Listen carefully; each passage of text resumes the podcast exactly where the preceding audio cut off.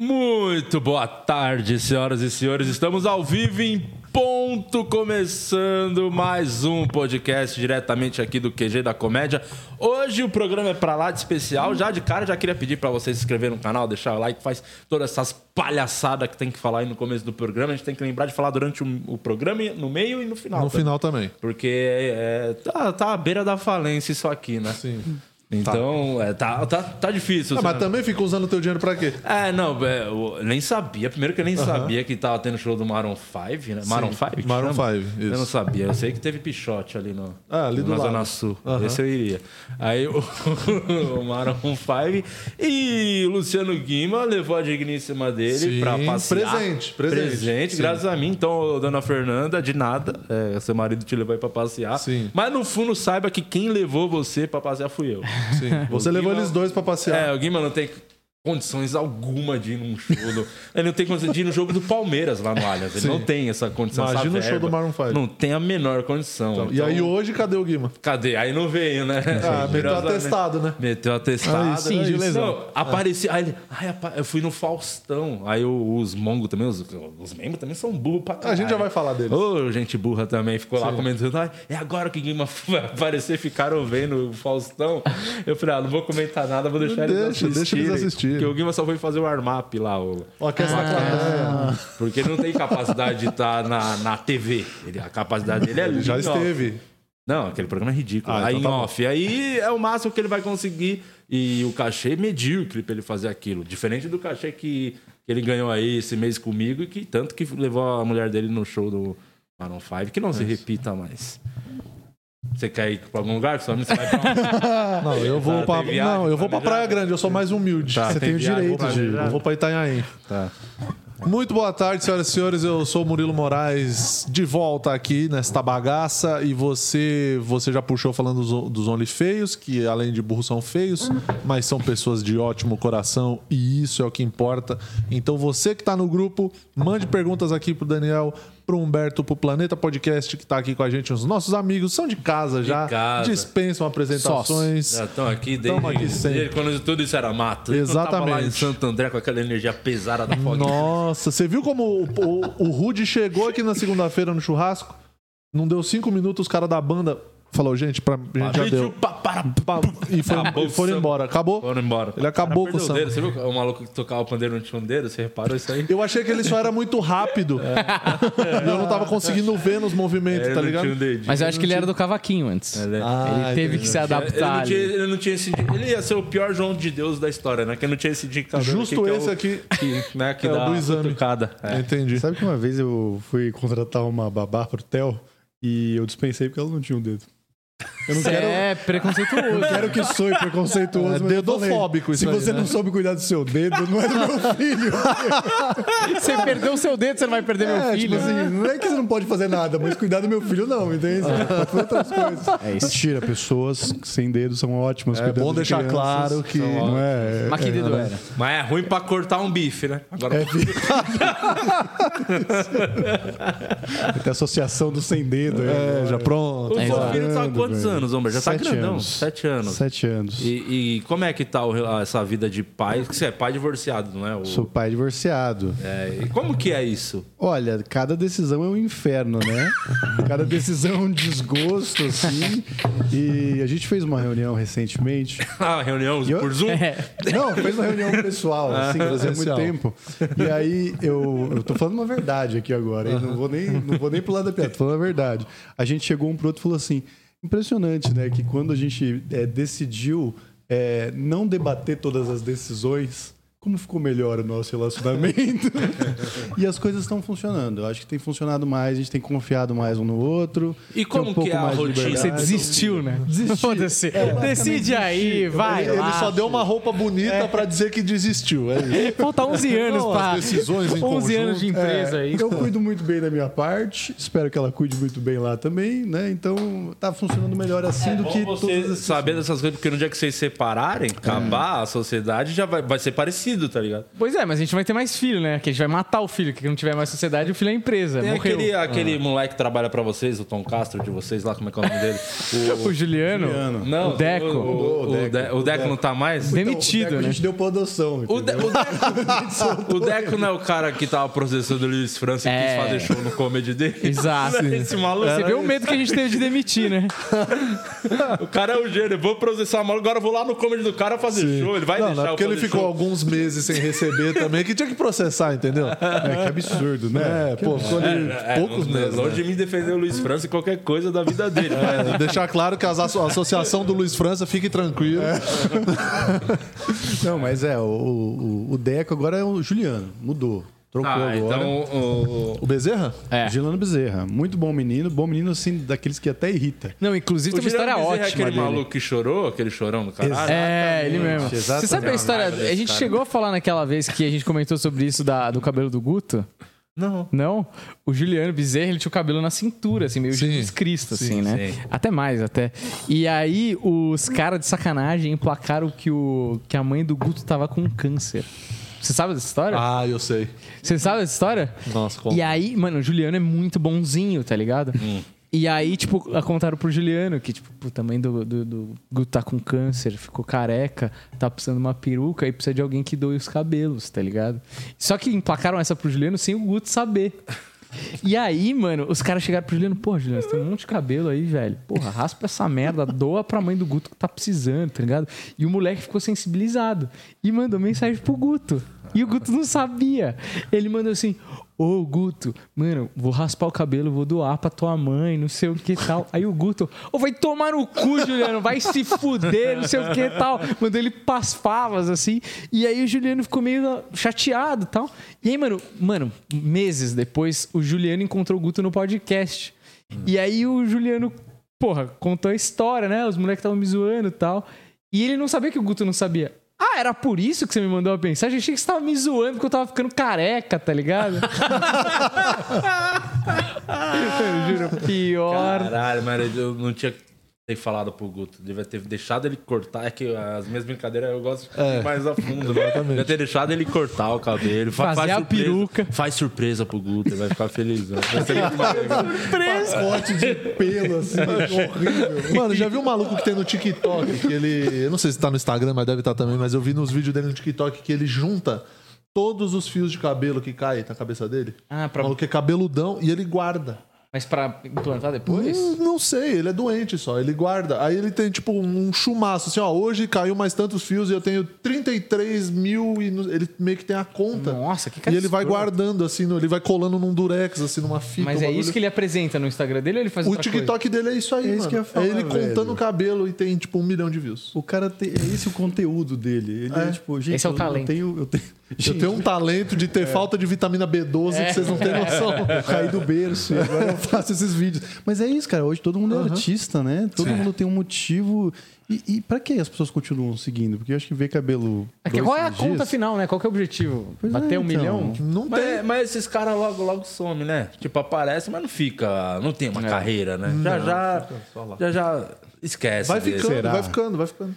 Ah, Será não, que não acho que tem quando é aí? muito assim, não, não vinga. É, tem uns caras. Cara, o mendigo foi convidado é. pra ser deputado e agora virou verdade. trader, aparentemente. Né? O Trader. mendigo tá fazendo presença vídeos. É não mesmo? viu? Não vi isso. Tem uns vídeos dele. Não só o, e, e o. Belo também. Vai, tem o Belo chegando aí, hein? Pra Ah, concorrer a o Belo é verdade, o pelo Belo partido tá- do Bolsonaro. O Belo vai O concorrer. Belo Se filiou cantor? ao Belo cantor. Um cara que entende bem o seu público, né? Se filiou ao partido do Bolsonaro. Nossa, é? Caramba.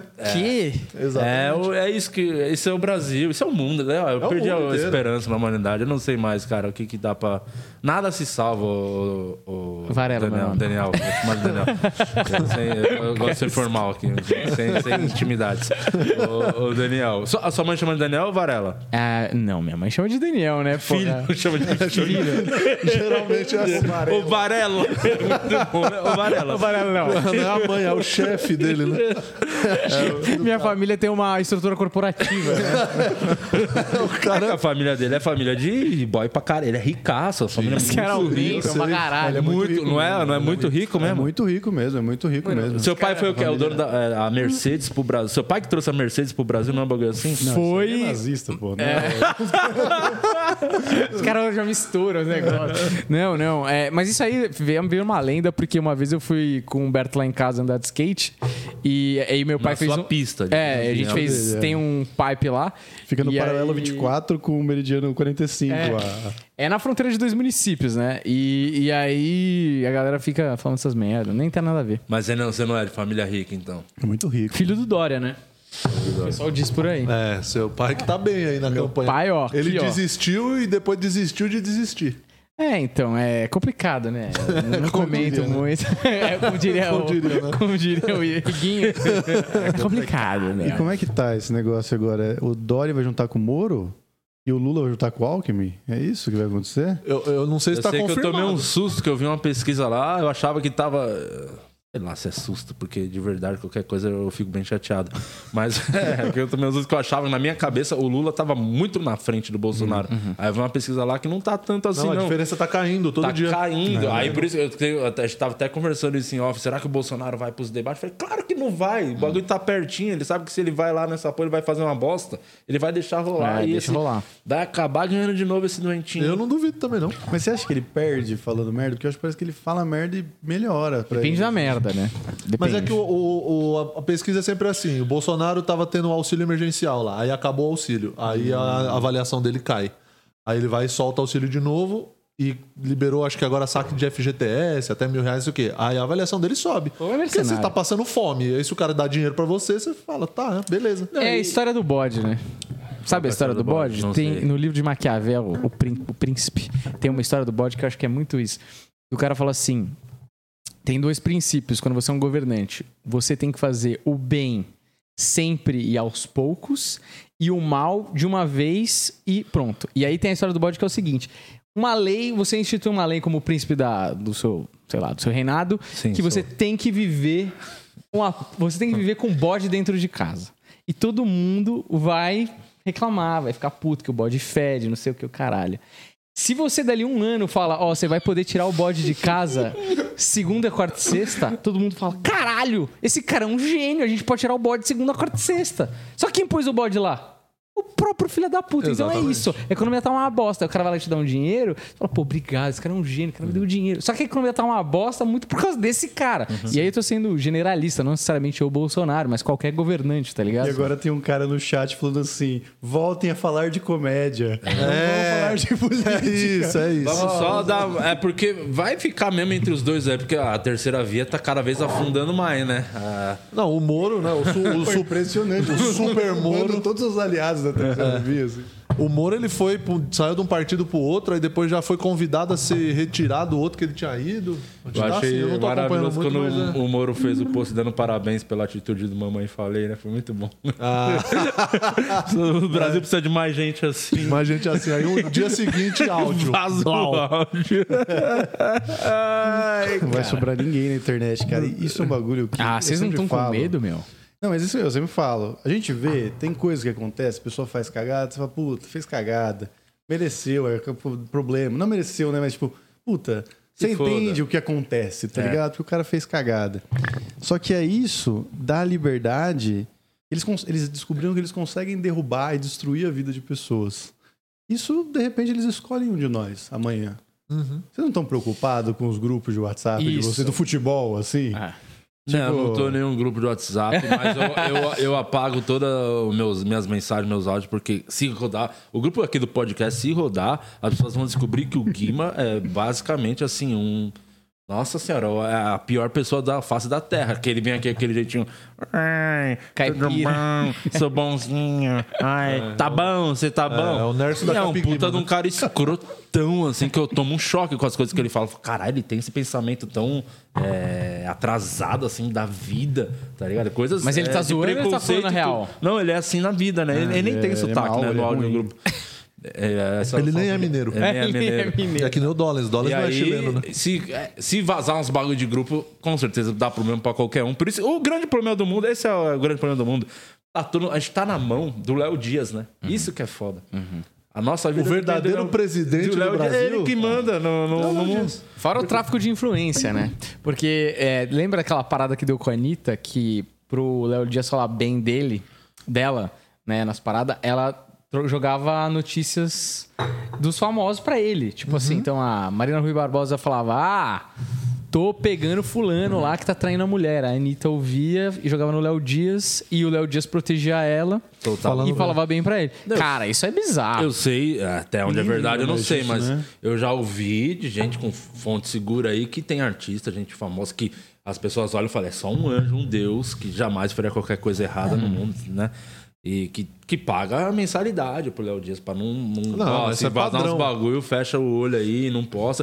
O mundo depende do Léo. A gente tá vivendo a- em função do Léo Dias. Ele é um grande estelionatário, né? Ele fica É chantageando maior- a galera. É o maior agiota da história. É. Você falou desse negócio de grupo. Apareceu uma reportagem que já está sendo feita desde a época quando foi ter a greve dos aplicativos lá do iFood e tal, que os caras queriam, os, moto, os motoboys queriam mais aumento das taxas deles, não sei o quê. E aí parece que saiu uma reportagem da agência pública, se eu não me engano, que o iFood contratou agências de publicidade para infiltrar gente com conta fake dentro dos grupos dos motoboys para desmobilizar o grupo, tá ligado? Nossa. Tipo, pra desativar, pra, pra levar. o- Desmantelar, É, né? pra levar a discussão pra outro lado. Tipo, eles queriam falar das taxas, não sei o quê. E aí a galera começou a puxar umas pautas assim: vacina primeiro pros motoqueiros que estão na rua trampando, não sei o quê. E para tentar fortalecer essa narrativa e enfraquecer a narrativa dos caras. Assim. Tudo- Tem uma reportagem gigante. Para pra né? tudo graças ao Monark, né? Vamos Eles lá. perderam a grana com o Flow. Ele falou: não, a gente não pode perder mais um real agora. Se tiver motoqueiro é, jogando nas nossas costas, tem uma- aprendeu tudo com o Monark. ó. O Monark tá fazendo As escolas, né? escola. Tá. Desmantelando Eu não, sindicatos. eu não duvido, às vezes, que não é nenhuma pessoa infiltrada, pode ser uma pessoa que já estava lá. Porque a gente vê esses últimos vazamentos e coisas que te- teve até no Fantástico. Sim. Tipo, pessoas que trabalhavam com o cara, de repente do- mudaram de Monteiro ideia. É, então, de repente mudou de ideia e falou: ah, agora eu acho escroto isso daí que a gente fazia. E aí joga, tá ligado? Aí fode o cara. Tipo assim, não tô dizendo se tem razão ou não, porque tem Sim. coisas muito sérias ali. Mas, mano, é, cara, basta um dinheirinho, tá todo mundo fudido, tá ligado? É, é aquilo. O... Se um dia o... você fica zoando o Juninho Rude aí da Fog, mas se um dia eles se invocarem com vocês, com nós aqui, a gente tá fudido, porque quantos anos a gente ficou lá e as câmeras estavam lá, né? Gravando. Gravando e a Tem gente tudo. falando coisa pra caralho, falando bosta. Os caras têm material. Tem material, então, é assim, eu não, eu não julgo ninguém que roda por A parte coisa vazada, não, porque é. só questão de tempo pra, pra eu ser o A próximo. parte boa é que a Fog não é boa de captar áudio. Então, Esse é só um monte de milho. Os caras na rádio AM. Eu vi, ouvi, ouvi de novo, ouvi de novo. Mas vocês sabem que no dia que o Guima for cancelado, que vai acontecer, Cara, porque vai ele é ser, uma vai péssima ser o pessoa. melhor dia da minha vida. O dia que ele for cancelado, cara, eu vou ficar tão feliz. E a gente Cara, sabe que é questão de, de tempo. Tempo, assim, sim, com sim. o que ele vem fazendo por fora. Sim. Então, esses trechos aqui recortados vão tirar o contexto que a gente tinha falando, vai, vai ser usado lá. Os, os próprios amigos já sabiam. Já sabiam, Essa conversa alertaram. já rolava né, nos Alertaram bastidores da os bastidores. comédia, entendeu? É, mas é, é covarde, né? Porque, principalmente grupo de comediante, que você faz as piadas mais pesadas, né? Porque comediante eu aceita tá em grupo tudo. de comédia. Eu saí, eu- um pouco que eu tava, eu saí depois dessa última treta aí do Will Smith, que eu. Nossa, nossa como Você raiva. tretou com comediante Não, sobre eu só isso? saí. Digo, "Ué, Porque tem retardado que defende, né? Como- Comediante? É bizarro, defende bizarro. que. Não é que defende o Will Smith, não, exagero, bater, mas também, puta piada ruim. Pra que fazer aquela Meu piada? Deus. Nossa, Devolve a isso, carteirinha, nossa, irmão. Chato, chato. Aí eu saí dos poucos, as pouquinhas coisas que eu tava, eu saí tudo agora. Só tô realmente 100% de trabalho. Ou seja, só, certo, só tá, tá aquele que tá eu, você e o Guima. Do quatro amigos você saiu Que é também. tudo. Não, ali já, já tinha saído faz tempo, né? Ali é mais por da motivos. pandemia, né? É por outros motivos. Ali é por outros motivos. Sabe qual é o problema? Pode fazer a thumb. O problema é que tem muito comediante que quer ser artista, não quer ser comediante, entendeu? O cara, quer ser a celebridade. profissão que ele tem, né? Exatamente.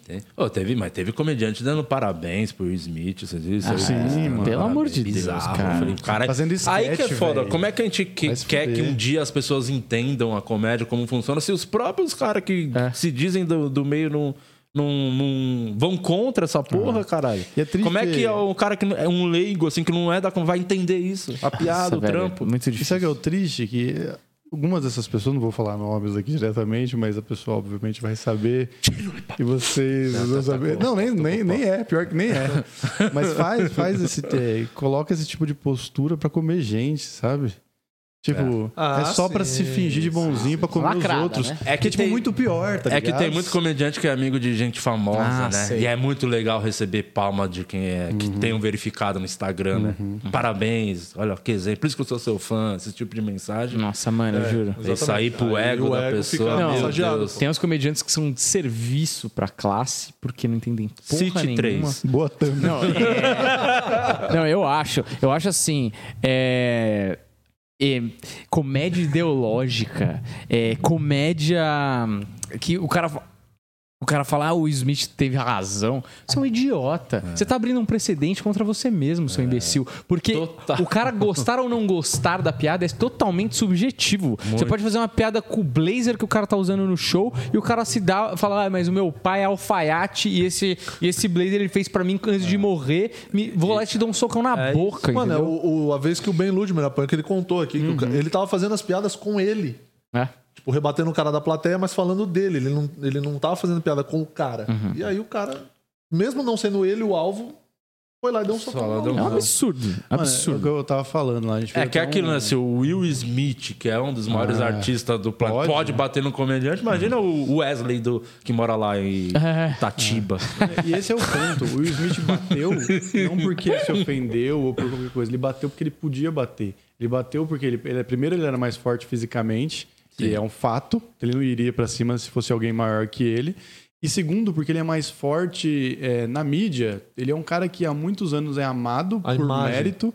Ninguém fala não pro Will Smith há muitos anos. Então, isso deixou ele confiante o suficiente para, no meio de uma cerimônia mundial, onde tinha um monte de gente importante ali recebendo é, o seu momento importante, ele achou que ele podia roubar isso, levantando e dando um soco no cara, porque ninguém ia fazer nada, nada ia acontecer E o com doido, ele, tá ligado? o lance que você falou aqui, a gente falando do Guima, se ele ser cancelado um dia, ter o corte da gente comentando isso, nunca vou esquecer, porque há alguns anos eu falei pro Afonso, falei pros caras no Quatro Amigos, falei, se o Will Smith é um pau no cu.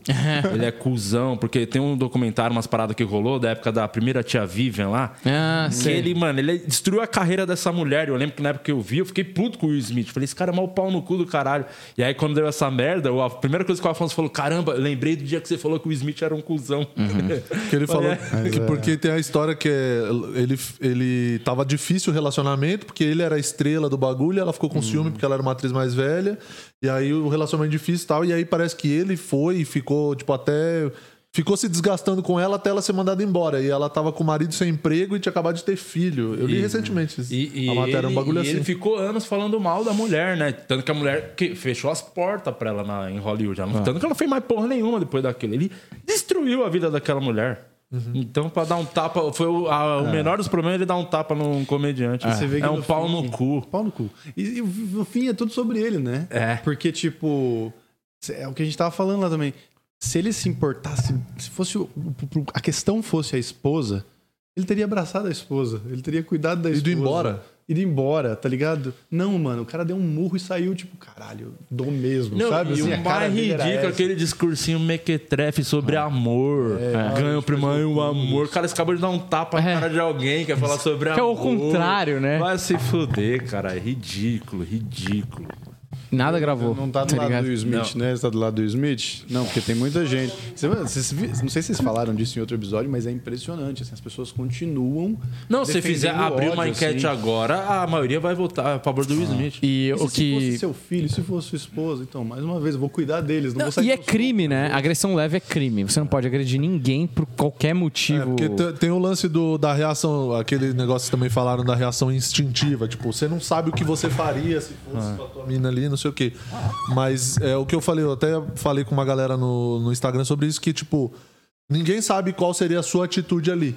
Mas ele é um cara que tem 30 anos de carreira. E ele já deve ter passado por muito, muita coisa que a gente não passou, tá ligado? Eu, Pra ter essa casca do tipo de, sei lá, subir lá e fazer uma piada em cima ou ir embora com a mina na hora que ele ouviu a piada. eu sei que é tudo muito rápido, os caras falam, é impossível ele ter pensado tudo isso, mas eu acho que, eu tenho certeza, ele é casado há muito tempo, o casamento não tá bom, ele tá estressado com a mulher. Ele, Ele tá panela. riu da piada, né? Ele, achou riu, engraçado. ele riu da piada. Só que aí, quando ele olhou pro lado, a mulher dele desconfortável, ele falou: caralho, olha o B.O. que eu tô, vou arrumar na minha casa hoje. Uhum. E, e as manchetes, com certeza, no outro dia, as manchetes da- do- dos tabloides lá, os filhos da puta. é, Chris Rock ofende a esposa do Smith e ele ri. Uhum. Então, mano, eu vou Crise casamento. minha mulher, tá ligado? Aí foi, É. com certeza passou esse todo esse bagulho aqui, não, nossa, vou sair como escroto. No dia que eu posso ganhar meu Oscar, o caramba. Aí foi lá e deu um, Ele- na- na- sem pensar muito, levantou e deu um tapa. Na sua teoria, então, ele preferiu levantar, dar um tapa na cara do Chris Rock, ter toda essa repercussão do que aguentar ela falando. Você não fez nada, hein? Aí Você não fez nada. Ele ela. fala Se ele- isso. Ela Se ele chegar então, e me falar, piada. cara, eu só agredi Chata o Chris pra Rock pra evitar uma discussão com a minha mulher e falar, caralho, tô do seu lado. Eu te entendo. Faria o mesmo. Só, bom motivo. só esse argumento faz sentido. Só esse pra mim. É o único que faria se, se agredir alguém só pra evitar é, discutir relação com sua mulher. Depois de uma puta festa legal. Talvez Nossa, aquele tapa vale- é uma projeção dele dando na mulher que ele não pode dar. E ele fala, eu vou dar nele. dar em quem porque a raiva de. Você viu- Vocês já viram aquele vídeo de- deles falando relacionamento aberto? Que ela pegou o filho do- dos dois? Ou amigo do filho dos dois? Amigo do filho, né? A mulher do Will Smith Não foi tão horrível. assim. abriu do relacionamento com o Will Smith e teve um relacionamento com o amigo do filho. Oh, que beleza, hein? Cara, assiste esse vídeo que é muito bom, assim, pra você dar uma olhada em expressões faciais, que é a mistura, é ele tentando controlar a cara dele de não, tô lidando super bem com isso, eu sou super modernex. E, mas assim, ele não consegue segurar a expressão de, mano, de ódio e de vontade de chorar, porque. Ela tá, tipo, super numa boa, falando: Ah, não, porque eu não tava muito satisfeito com a nossa vida, que possivelmente é sexual. E aí você tá humilhando o cara, porra, pra mundialmente todo mundo ver. E aí fala, e começa a explicar o relacionamento do- dela com o amigo do filho. Que é muito humilhante também. E ele continua nesse casamento. E aí ele. É, não é, tipo. E a cara dele, cara, de ódio, assim, você fala, Nossa. mano. E aquilo, né? Inclusive, metaforando, tá perdendo um grande filão aí. Que é Esse um aí é baita um momento bom- pra analisar bom esse vídeo, hein? Mas é. Eu, eu, eu tava discutindo com uns amigos isso. E aí, cara, alguém deu o exemplo assim: ah, é porque tem gente que só consegue é, se impor através da violência, porque já apanhou tanto. E aí vem o Smith e fala: ai, são tantas piadinhas por tantos anos, como se ele não fosse rico e famoso, não pudesse aguentar a piadinha, tá ligado? Mas, mano, sinceramente, e aí no- no- na conversa, o, o meu amigo ele argumentou: tipo, não tô defendendo um Columbine da vida aqui, mas, mano, é muito mais fácil você entender Columbine, que é uma pessoa sem estrutura, que tá fudida, que não tem pra. Não, Não tem nem amiga virgem. não tem, é, não tem como recorrer pra lugar nenhum, não tem autoestima. Agora, o Will Smith, velho, caralho, é um dos, é um dos- Se você pegar o panteão de deuses humanos, ele tá lá, tá O ligado? cara pegou a Margot Robbie, né? O cara que Porra. já pegou a Margot Robbie, ele. ele Porra, ele não, ele não tem direito a reclamar de nada da vida, É. se estressar com mais nada. É. Tem noção? Não, ele fala de um jeito como se a carreira dele fosse mal difícil. Mano, você faz o que você quer. Você mora numa casa de milhões de dólares. Porra, você, você é famoso. Você, você faz o que você quer. Cara, se ele falar, puta, quero dar uma visitada na NASA hoje, ele vai. É. Ele faz, é exatamente, faz o que quiser. Aí, Fez tanto o que, que acha que, Fez, pô, exatamente. vou bater. né? Porque eu Talvez esse tenha sido o problema, né? Exatamente. É. E outro, Mas outra o- questão, o, aqui falaram assim, ah, mas eles já tinham problema há muito tempo, porque o Chris Rock tinha feito piada com ela e tal. A piada que ele fez Primeiro com que nem ela- foi da- do- de careca nem nada. Do outro ano foi outra coisa, É. né? Exatamente. Não, e a, a piada que ele fez, tipo assim, pô, cada um acha o, o que quiser. Mas o Chris Rock fez a piada, tipo, defendendo o ponto dele, que era ela tava sabotando o Oscar porque tinha poucos atores negros. Sim. E, mano, é fato, a gente sabe que realmente tem poucos atores negros, e ok. E aí parece que ela queria é, que ninguém fosse lá. E ele era o apresentador. Não, ela, ela, ela tava fazendo TV na época. Não, isso além, além desse fato, né, que eu acho que contribui para a piada dele ser excelente com a resposta, mas ela não queria, por exemplo, que ele apresentasse.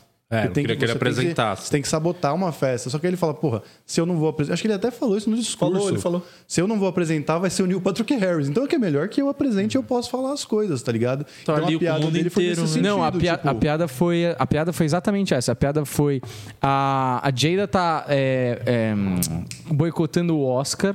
Só que ela tá na televisão, que não faz o menor sentido. É como se eu boicotasse é, as calcinhas da Rihanna. Eu nu- nunca fui convidado. Então essa era a piada, né? Que eles batem. Né? Sim, e a piada é excelente, mas defendendo o ponto dele de que, tá, beleza, eles realmente eles não colocam muitos atores negros no Oscar. Agora, eu vou vir aqui, vou falar isso aqui e vou promover a minha ideia. E aqui, agora a tá academia ligado? tem dois motivos na cabeça deles pra não dar Oscar pra negro, né? Primeiro, um que bate e o segundo, que, que eles são racistas, né? Aí eles já são racistas. Aí o. E aí, o- e aí tinha muita gente tentando também botar no. que eu também acho que não faz sentido. É, que é uma imagem que você bota, uma imagem meio racista do, do negro raivoso, né? Do tipo, que é uma coisa que você. O negro so- sofre, sofreu e sofre a vida inteira. E aí, quando ele tem um momento de explosão, ele não pode porque ele é raivoso. Então, também acho que isso também não faz sentido, essa imagem que tentaram botar do cara. Não, e isso vai de encontro contrário, assim, totalmente contrário a uma outra emplacada aí que a galera tentou fazer, que eu achei um absurdo. Que os caras falam assim: é, o Chris Rock mereceu tapa porque faz tempo que ele tá tentando é, construir essa imagem. é, por exemplo, os caras foram buscar a Rochelle no Everybody Hates Chris. Que é ah, que ele inventou, que ele constru, ajudou a construir esse estereótipo da mulher negra raivosa que nos Estados Unidos tem. No Brasil não tem tanto isso, eu acho. É, Só que assim, o cara tá escrevendo sobre a mãe dele. Tá ligado? pessoal ali. né? Tipo, ele, ele vai inventar uma outra mãe se a mãe dele era assim, cara? Tem alguma raiz de realidade nessa parada, sacou? E, e- e o que eu queria também ouvir o que vocês acham do em questão da postura dele, né? Foi bem foda ali que. Porra, eu, eu não sei se eu tomasse um tapa, na- eu ia ficar. O Smith e deixar ele sair falando bosta. Talvez eu ia pra porrada com o Smith mesmo. É porque você é grande. Esse é um ponto. Esse, é um ponto. Você tem que perguntar ou, pra mim. Ou eu ia pensar, caralho, ele me bateu, eu tô no Oscar. Meu Deus, ele tá muito fudido agora. Eu ia, fi- eu ia ficar aloprando ele de um jeito Uhum. sem fim. Provavelmente. É óbvio que falando aqui agora é fácil, É, né? O ar-condicionado aqui. Na- tá na- mais fácil. na. Mas, é- mas aí que tá. Eu acho assim. Eu acho que Mas, aí, você- mas ele teve a melhor postura possível. Ele foi bem pra caralho. Mas eu acho, foi um homem, tá ligado? Eu Ele acho o foi um seguinte, eu acho o seguinte. Eu imagino que o processo mental da digestão da parada que tinha acontecido com ele, ele não tava entendendo. Tipo, quando o Will Smith levanta, ele não tá esperando um tapa. Porque foi na trairagem, Ele- cara. O cara levantou sorrindo pra ele. É, Ele tá achando que vai ser uma zoeira. Aí ele toma o tapa e sai do ta- o Chris Rock sai do tapa meio rindo também. Porque o- tipo, ele sai rindo, filho da puta. É, então aí o Chris Rock ainda tá achando que é uma coisa meio cena. Tipo, pô, o tapa foi mais forte do que deveria, mas eu acho que ele tá zoando. Ele só começa a cair a ficha que não é zoeira quando ele volta, senta a bunda lá e começa a gritar. É. E aí ele fala, puta, não é zoeira, mas vou continuar o show, tem que apresentar o, o documentário.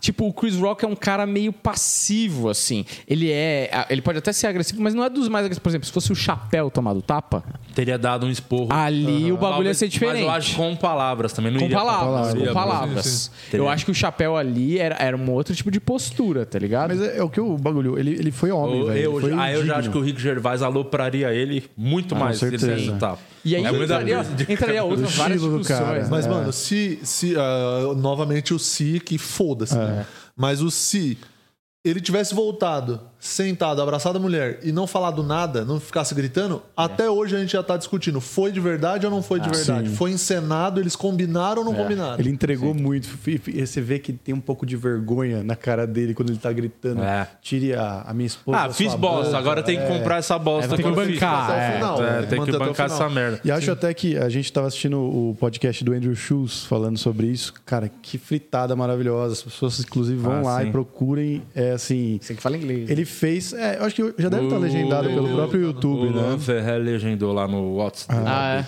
Cara, Podcast maravilhoso. comédia, né? Que tá lá. É, podcast comédia. Ele fez o que vai acontecer com o Will Smith daqui pra frente, assim, ele vai ser cada vez mais humilhado, porque, tipo, ele, ele, ele aloprou, assim, ele ofendeu uma classe de pessoas que, que sabe fazer exatamente pelo que você se Mas ofendeu, agora tá eu posso ligado? fazer uma crítica pro Chris Rock, que eu fiquei puto ontem, porque a gente tem essa mania, eu mesmo sou um pago pau pra caralho dos caras, né? Tipo, referências, caramba. Só que vai ser preguiçoso e vagabundo na puta que eu pariu, que ele fez o show. Não fez uma piada. Mas não. ainda. não, não, não, não, não, não, não, desculpa, não.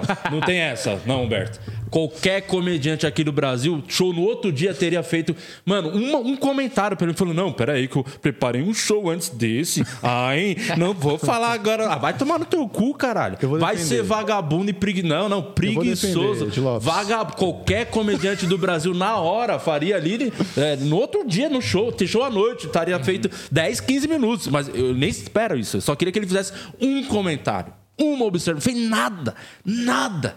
Bosta. bosta. Covarde. Aí, de novo, eu tô quase mudando de time. Olha lá, já tá já tapa na pessoa, porra. Merece um tapa, de... Merece o tapa do Will Smith. Não, o cara no. Caralho, o Will Smith te deu um tapa no Oscar, o mundo inteiro viu. Só se fala disso, você vai ter o show, não faz uma piada Não, sobre. podia ter Vá tomar um no teu cu. Um riozinho com É. tudo picotado. Cara, corta, corta que não teve risada, entendeu? E só posta. o. Não, qualquer coisa. É só ter comentado. Não, foi Ó, covarde. Vou defender, bunda o- vou mole. defender o Chris Rock agora e vou fazer que nem as pessoas que defendem o Smith fazem. Ele tomou um tapa em rede mundial. Imagina que as filhas dele estavam assistindo. O pai, olha lá o papai. Meu pai vai fazer. Apresentando o Oscar, Piada, lá. Meu pai é ótimo. Todo ano ele tá lá. Toma um tapa na cara do Will Smith, do maluco do pedaço. Entendeu? Da procura da felicidade. Entende? Do Hancock. Então, aí que E tá, Humberto. porra, Ó, não, mas o cara tá abalado ainda. se se ele, tá fala mal, exatamente o que você acabou de falar, já seria muito foda. Pô, minhas Então. filhas lá vendo. Era só isso. Não fez nem isso. É. Não, não, não adianta defender. Foi, pode embora no cu do Chris Rock. Ele vai te dar um tapa. Foi bunda mole. render Foi bunda mole. O. Chris Rock. Comenta aí se vocês não acharam que é um absurdo. Um comediante toma um tapa e o primeiro show pós aquilo não tem uma piada sobre. Desculpa, eu acho o fim. Aqui no Brasil, qualquer. co- Aí a gente tem que parar de ficar babando o ovo pros caras lá de fora. O Luiz França faria uma piada sobre. Sabe o que você. Olha aí, não, Olha, você tem não sei. noção? Você Não tem sei. noção? O Luiz falaria Luiz sobre. França colocaria no meio do texto do Não mar. importa, lá, ele mas, mas falou. Era falou. o cu do Whindersson e o, o tapa depois da sequência. ai, que eu escrevi Ó. esse show antes do Oscar. Não posso comentar sobre. Ai, Tá minha comédia. Eu fico anos trabalhando meu texto. Vá se fuder, Na preguiçoso. verdade, ele fez, preguiçoso. ele fez a piada, só que o Bo Burnham cortou na edição. E aí não foi pra edição final. É uma piada muito pra comediante, né? Mas ele vai lançar um de uma hora e quarenta ano Tudo que vem. bem, Isso, vai lançar, óbvio que vai lançar, e, óbvio, é o mínimo, Vai, né? não, ele vai, Mas eu, certeza. desculpa, como comediante, eu fiquei. A única coisa que me Ofendido. chateou, me fiquei ofendido. Cara, você não fez uma piada sobre, cara. Mas é porque ele tá se preparando. Eu acho que a Não, gente tem para, um... para de defender esse bunda mole. Foi Eu acho bunda real que ele tá tipo, mano, eu quero entregar uma porradaria Não, não, Humberto, sobre o Will para, Smith. é o primeiro show ali, caralho. co- comenta qualquer bosta. Eu entendo, eu entendo. Eu acho que tá também ele talvez não Isso, não, tem que valorizar os comediantes brasileiros. A gente ficar pagando pau pros caras lá de fora, esquece Verdade. a qualidade nossa aqui. Você acha que, pô, o Nil, o Afonso, qualquer comediante. Mano, de verdade, qualquer comediante teria comentado qualquer coisa, teria saído com os minutos. Porra, eu fiz um vídeo de 10 minutos, tenho nada a ver com essa porra. caralho. Mandei o que sobrou pra ele É, ainda. caralho. Porra, você não fez Chris Rock? Não, porra, você é o Chris Rock, deveria ter feito qualquer. Mas Desculpa, é, foi muito mais ofensivo do que o tapa do Will Smith. Outro, Tô- vou outro ponto positivo que o ingresso do show do Chris Rock disparou. né? Aumentou. 350%. É verdade. A procura aumentou. Aumentou pra caralho. Vocês acham que vale um tapa na cara? Ah, o Jim Mundial? Jeffers ficou famoso assim. Ele, ele tomou os tapas. O que, que ele fez depois? Ele tomou um socão na E o que, cara. que ele fez depois que tomou o soco? Vídeo, né? Ele fugiu. Não, ele volta pro palco, tomou, os caras saíram lá, Ah, voltou e terminou o show dele. Fez piada na hora. E com certeza, no próximo show que ele fez ali, pô, tava fazendo show aqui, eu tomei um soco. O Ben Ludmer comentou quando tomou um soco. Fez, cara, é o mínimo, caralho, que você é um comediante, É. pô. Vai se for, não fez um comentáriozinho. A não ser que apareça um vídeo aí dele e me desminta desse show aí. Mas pelo que eu vi lá, tem um, tem um bagulho, um, uma abertura lá, ele entrando lá no palco e falando, não, não. Alguém filmando É, deve, clandestinamente. deve ter, deve É. ter. Não, ele- tem, tem esse vídeo, vou até te mandar depois. Ele É, não, fala isso. Mas ele fala que ele não vai fazer por enquanto. até É, o pessoal não. começa a vaiar e ele fala, não, não vai e tal. Eu não sei Porra. como é que tá a assessoria de Ah, mas se vocês vieram pra isso, vocês estão errados. Desculpa, Chris Rock. É. Você sabe que as pessoas foram pra isso, tanto que você aumentou seu ingresso, É. sei lá quantas vezes. Sim. 50 mil vezes mais o valor do ingresso, a porra. É, aumentou pra É o caralho. mínimo que você tinha que ter feito, era uma piada. Até porque você cobrou mais por isso. Até porque a pessoa comprou, muitas dessas pessoas compraram pra ver ele comentar isso mais do que pelo show. Né? Sim, mas e ele cobrou a mais. Se ele tivesse cobrado o mesmo ingresso desse showzinho que eu escrevi antes desse fim de semana, tudo bem. Aí agora vê, ah, não, não. Ainda ó, cobrou mais caro esse show e não fez uma piada sobre. Eu teria feito cinco fuder. minutos no final, só pra segurar a expectativa da galera. Pode ser. Cara, começar. Eu sei que vocês querem ouvir dessa porra, mas eu escrevi um show antes. Vou fazer o show e no final vou falar tudo que vocês precisam saber. Pronto, cara. Tudo que vocês precisam saber. Pronto, vocês viram, caralho. O Só Bill termina. Burr, eu tô mas eles têm um jeito diferente mesmo de ver as coisas. Eu tava ouvindo. não, você, gosta de- você nunca eu, percebi já isso de você, não valoriza a comédia brasileira. Eu sou, eu sou contraponto aqui, né? João? eu você, quero fazer você render. sempre vai contra. Ele é- Sempre vai jogar. contra a comédia brasileira. O cara já desviou completamente o foco do bagulho. Você pode pôr nessa tampa você assim com o dedo, você sempre vai contra a comédia brasileira. Não, mas o Bill Burr, por exemplo, ele falou que, tipo, tava, estavam pedindo muito pra ele comentar e ele não quis comentar. Falou, tipo, eu não vou fazer porque, tipo, a galera... Porque eu não quero. Porque eu não quero fazer, não quero me envolver, tá ligado? Não, e a tá galera... tudo bem, o cara tem o direito de falar o que quer, mas porra, foi você que tomou o tapa. Desculpa, nada do que você vai falar só vai me deixar mais puto que o Chris Rock. Nessa Se ele tivesse eu na minha tô- frente, eu já tinha levantado e dado um tapão na cara. Eu tô, eu tô com empatia com o Chris Rock. Talvez eu tivesse abalado ainda. Talvez eu falei, mano, se eu for falar, tem que, eu tenho que falar a melhor coisa possível. Eu não quero falar e depois me arrepender, entendeu? Não, o problema- "Pô, eu falei isso. o problema tá é- Alô, tá cara." fazendo piada, nem filma a porra do show. Os caras guardam o celularzinho no É. pacotinho. Vai se fuder, fala qualquer bosta. O, o problema é que você fala as paradas, a galera puxa a capivara, né? Você viu o Jim Carrey? Você não viu? Jim Carrey falou pra caralho. Falou, Sim, eu vi o tipo, que ele falou. E aí os caras agora no Instagram, mano, isso foi bizarro. A galera pô- começou a postar uma premiação, se não me engano, de 97, 99, que ele recebe um prêmio lá qualquer e ele dá um beijo na boca da Alicia Silverstone, que fez Patricinha de Beverly Hills. Meio forçado, assim, acho que não tava combinado, ele dá um beijo na boca.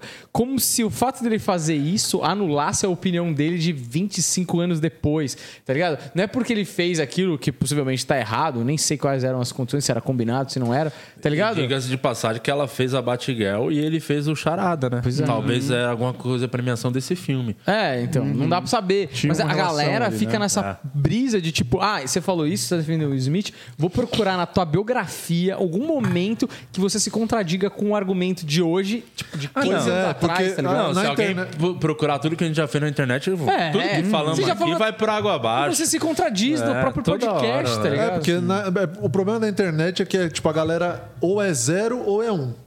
Tá ligado? sim. É tudo muito binário, assim. Não tem uma, uma questão do tipo, você pode mudar Tomate de é opinião. bi. É bi.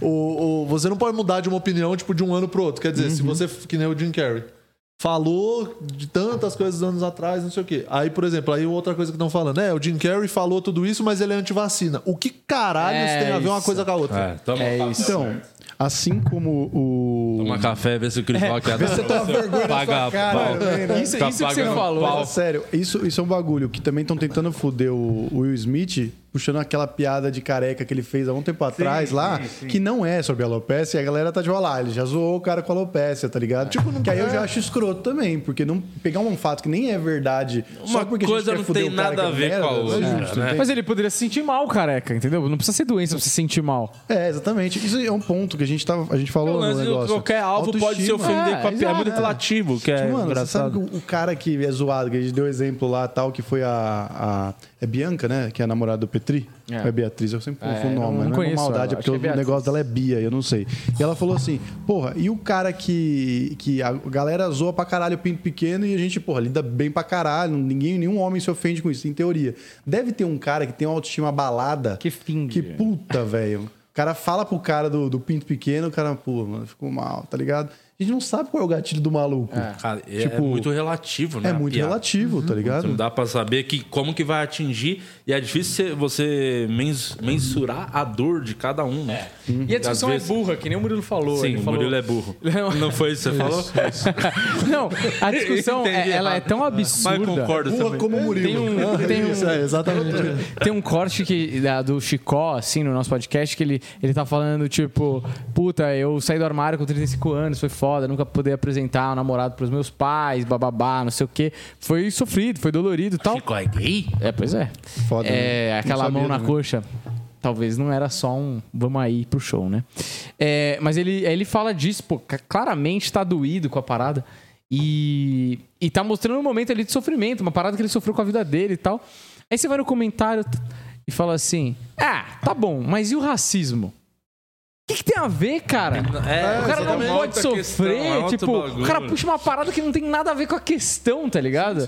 Tipo, ah, nem é tanta dor, o racismo é muito pior. Mas, mano, e daí? O que, que tem a ver? Essa co- E as pessoas. É é uma discussão burra com pessoas burras, entendeu? É complicado. E aí é foda, porque você não tem como E discutir todo mundo com essa tem pessoa. voz, É, né, Você hoje, tá falando né? com um bêbado, tá ligado? Tipo, você fala o A, a pessoa tá falando o C, C. Tipo, não tem como manter É, uma... tipo, a internet virou um elevador cheio de velha, que todas falam, nenhuma se ouve, e aí quando elas descem, todo mundo fala, não, arrasei hoje. É. Exatamente. E é isso, tá ligado? Você só fala, você não quer ouvir, tá ligado? É isso.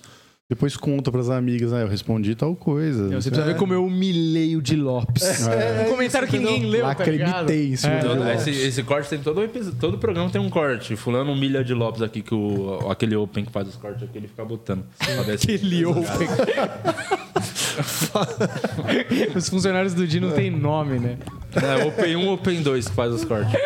Inclusive, vamos Já, já que a gente tá nesse assunto. Vamos, vai. Já que não, mudando um pouco nesse assunto, é, a galera do OnlyFeios aqui, ó, o Fio Artesão, o Nelson Carrara, eles estão doidos pelo momento neto de hoje, porque ontem o nosso querido time. Olha só, eu já tô, eu já tô aqui com o Chris Rock. Você quer botar o Desabafa. Santos na roda? Aquela eu- câmera é tua. Ainda não, Aquela ainda não, ainda não, tô- ainda não é o momento. Não tá preparado ainda pra ainda falar. não. Na hora certa vai vir. Ah, então, por exemplo, Ah, você de hoje então não pode fazer uma É. piadinha. Não, não, é fazer porque uma não é, piadinha. não é piada, é opinião que vai mudar a vi- o futuro de um, de um clube de futebol. Ô, Di Lopes, você Quanto foi o jogo? Nem tem sei. que fazer piada. Foi um, o Santos perdeu de 1 a 0 Pra quem? Perdeu roubado. Banfield? Banfield. Banfield, sei lá. E o Corinthians ganhou? O Corinthians perdeu de 2 a 0 Tamo bem, tamo bom. Futebol Não, brasileiro futebol é tem por que excelente. falar de futebol, tá? Um clima tão gostoso aqui, a gente falando de agressão. Ah, então, com essa porra desse então papo de futebol. o pessoal de do? OnlyFeios aí, vocês tentei. Tentei você. falar de jogo, tá tão gostoso pelo aqui o assunto. Aliás, tem Real Madrid e Chelsea hoje. É né? hoje, hein? Verdade, Vai é mais tarde. acabou Seu Chelsea, programa. né, Humberto? Seu Chelsea. Que eu sinto que esse ano não vai dar pra gente, viu? Não vai dar? com muitos problemas financeiros, é, problemas de, de, de relacionamento de, de banco de reservas. E que- tem uma questão toda de incidentes diplomáticos, né? Envolvendo o dono do Eu, Chelsea. eu falei Ele foi isso. sempre achei que aquele né? dinheiro era Ele limpo. Ele foi- O que, que aconteceu? Eu não, eu não vi Cara, toda essa história. É, Uma coisa muito. A gente tava um dia é, indo pra um show e a gente tava falando com o Juliano Bezerra, inclusive, e a gente tava falando, porra, Uma raiva desse moleque. eu, eu falei pra ele assim, pô, se a galera se preocupasse, né, em, se mobilizar com os políticos e outros profissionais que realmente importam no dia a dia e não com os comunicadores, seria muito melhor. E o Juliano falou, é tipo o Putin lá, né, mano? Tá fazendo um monte de coisa errada. Por que, que ninguém cancela ele? Eu falei, é meio que tão, né? Tem as sanções, mas é muito engraçado essa ideia de cancelar o Putin. É, no Ligado? Twitter. Subir uma hashtag lá, incomodar ele. Eu falei, Ele, diz- é, ele vai ficar incomodado mesmo, viu? Não, e os Quem caras- ele que administra, né? postando nas redes sociais dele, tá ligado? Fazer protesto, protesto tem, né? Mas assim, é, por que a gente tá falando isso? Ah, por causa do Chelsea. Do Chelsea, do Abramovich, que teve que. Saiu fora. e aí, por causa. Ele já tava perigando. Não rolou também, aquele né? papo que o, aquele lutador ia comprar? O- É, mas ele fez uma proposta ridícula, assim, que não. Quanto? Que lutador? Era O- muito abaixo. O Co- Conor McGregor. Ah, o McGregor, sempre ele. né? É. Eu não sei se era zoeira também. Acho que não, entendeu? pô, tem dinheiro pra caralho. E aí, o, o- no cancelamento do Putin, rolou o cancelamento dos amigos do Putin também, entendeu? Não se fode só o Monarca, se fode o Igor também, entendeu? Quem é tá isso. junto, entendeu? Se, você, Cai todo mundo. se você não faz um vídeo dizendo, ó, se ele não sair, eu também saio, você fica tranquilo, entendeu? E aí o Abramovich nessa se fudeu, porque ele foi obrigado, agora vai ter que sair da Inglaterra, você não pode mais comprar e vender nada. Então o Chelsea tá totalmente bloqueado, não sei como é que tá agora. Ele tá podendo, eu acho, vender ingresso só. Mas, tipo, transação de jogador, nada, tá tudo bloqueado isso. Pelo que eu sei. Não tá não. nem pagando os caras. É, tipo, não tinha dinheiro, tinha uma- um momento lá que não tinha dinheiro pra botar gasolina no ônibus. Caralho, Tipo, E é meio que tava o Tuchel tá tirando uma grana para não deixar de treinar, de jogar. Você o vê que a gasolina tá cara mesmo. Mas ao mesmo tempo, isso é o tipo da coisa, né? Que é a jornada do herói que no futebol os caras gostam muito, né? Em meia dificuldade, todo mundo falava, eles não têm a menor Contra condição tudo e contra todos. Você vai lá e chega de novo, né? E o, e o estilo de jogo do Chelsea favorece muito pra Champions League, né? Do mata-mata. E a defesa é forte, é boa pra cara. O Chelsea é um bom time. bom O- time. Mas eu falei desde o começo, outro dia tava tendo um programa na fase de grupo ainda, eu falei. Vagabundo falando, ah, PSG. Eu falei, esquece, não tem a menor chance, aí não vai. A final já tá decidida. Eu falei, vai ser é, Manchester City e Liverpool, a final da, da Champions League. Será? Com E Bayern certeza, tão forte a Bisso vai. Não, o Liverpool vai derrubar o Bayern esse ano. Liverpool Manchester e City tô com na a final. camiseta do City aqui, ó. É, é Mas o City, bem estranho velho, pra quem se diz torcedor do Chelsea. Mas é mó bonito, não tem. É mó bonito, velho. E não tem o Chelsea bonito assim no Brasil. Aí eu compro o City mesmo. Fala aí, você podia ser. pô, Fala um dia que você é palmeirense, aí um dia você chega na, na- no jogo do Palmeiras com a camisa do Corinthians. Fala exatamente o que você falou agora num jogo do Palmeiras e Corinthians. Vai, vai dar certo. É que nem aqueles memes do, do Drake, já viu? Eu queria ser tão aberto quanto o Drake. Aí mostra várias fotos ali com a camisa do Chicago Bulls, do Dallas Mavericks, tipo, de vários times. O cara tá nem ligado? liga, só acha bonito e É. bala, né? Mas esse bagulho entra na, na, na teoria do Di sobre mim, que eu não respeito as coisas nacionais, é porque, pra mim, É o verdade, time nacional é mais uma prova já tem uma que você carga, é- entendeu? Eu olho pro cara e falo, puta, veste uma camisa do Palmeiras. Aí eu lembro daquele cara lá do Palmeiras, aquela vez, falando, não quero ser. É tipo assim, quando, quando liberou a máscara, eu quero continuar de máscara.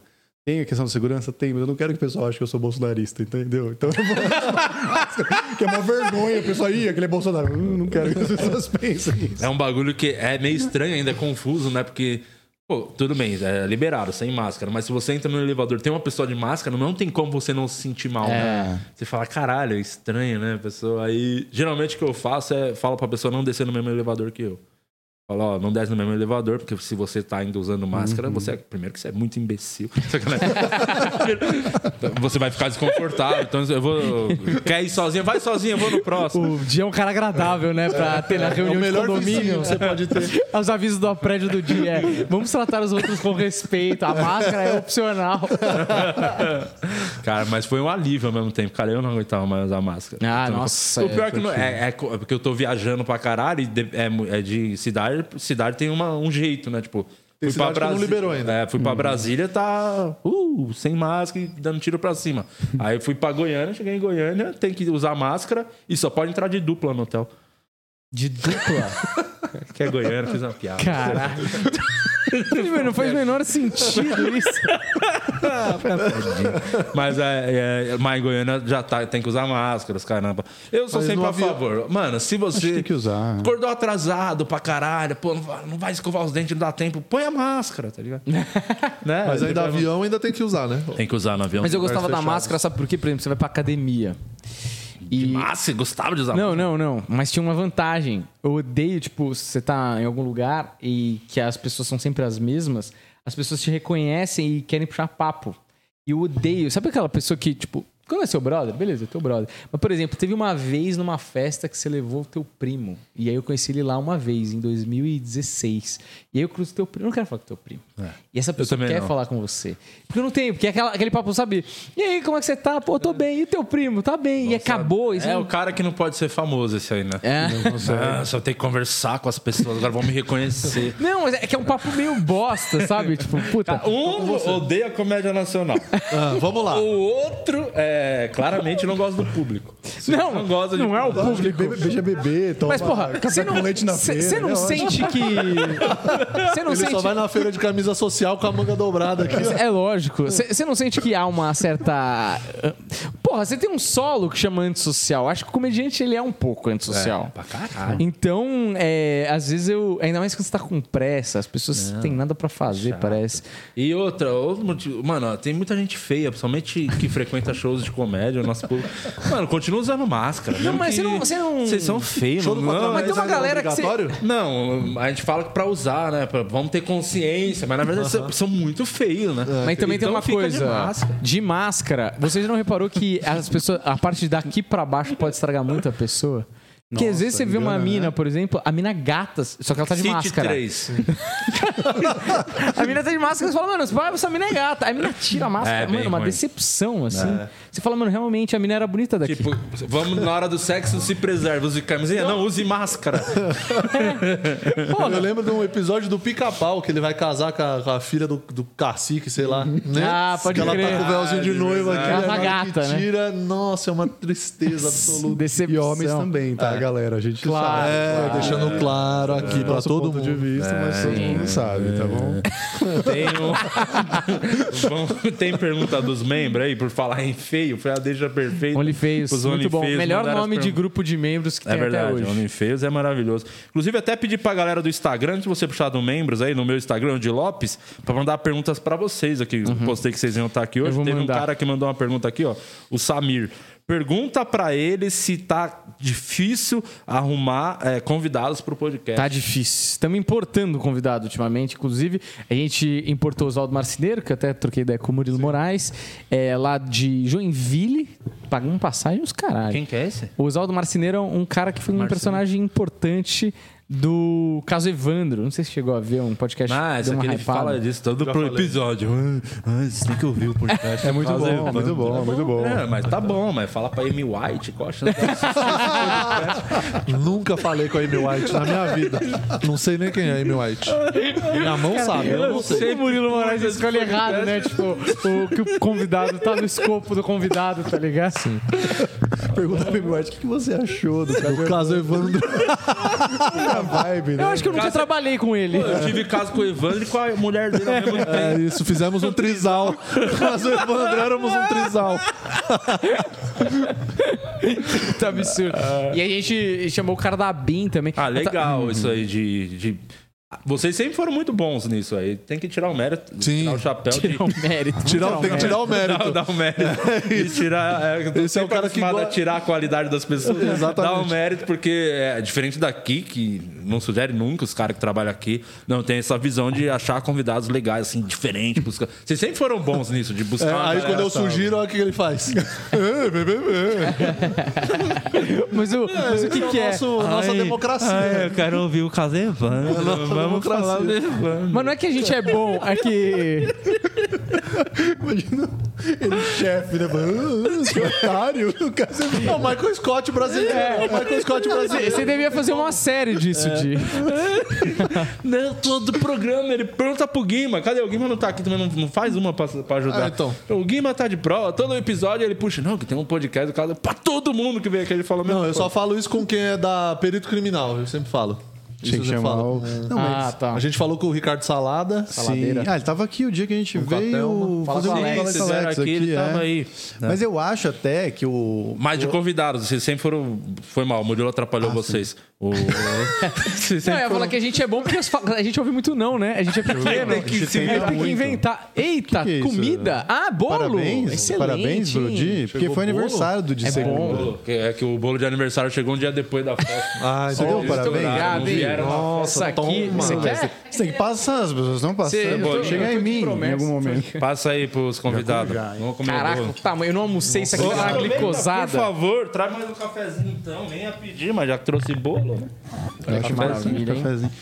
Muito obrigado, parabéns. Um negócio que eu ia Obrigado. falar, eu acho que até... Idade de Cristo, tem 33. Agora eu sou. 33 agora, anos. finalmente, podem falar que eu sou o Jesus brasileiro.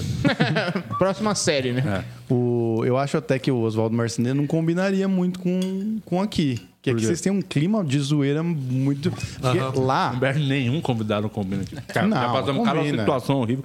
E hoje o Guima não tá aqui. O Guima faz a gente passar ver... É uma vergonha o Guima, o Guima, eu tenho, eu tenho vergonha outros. às vezes das É. coisas que ele fala aqui, porque uma falta de, de tato, né? De, Eu acho engraçado quando vem os convidados que não pegam uma piada. Super interromper, você já continua.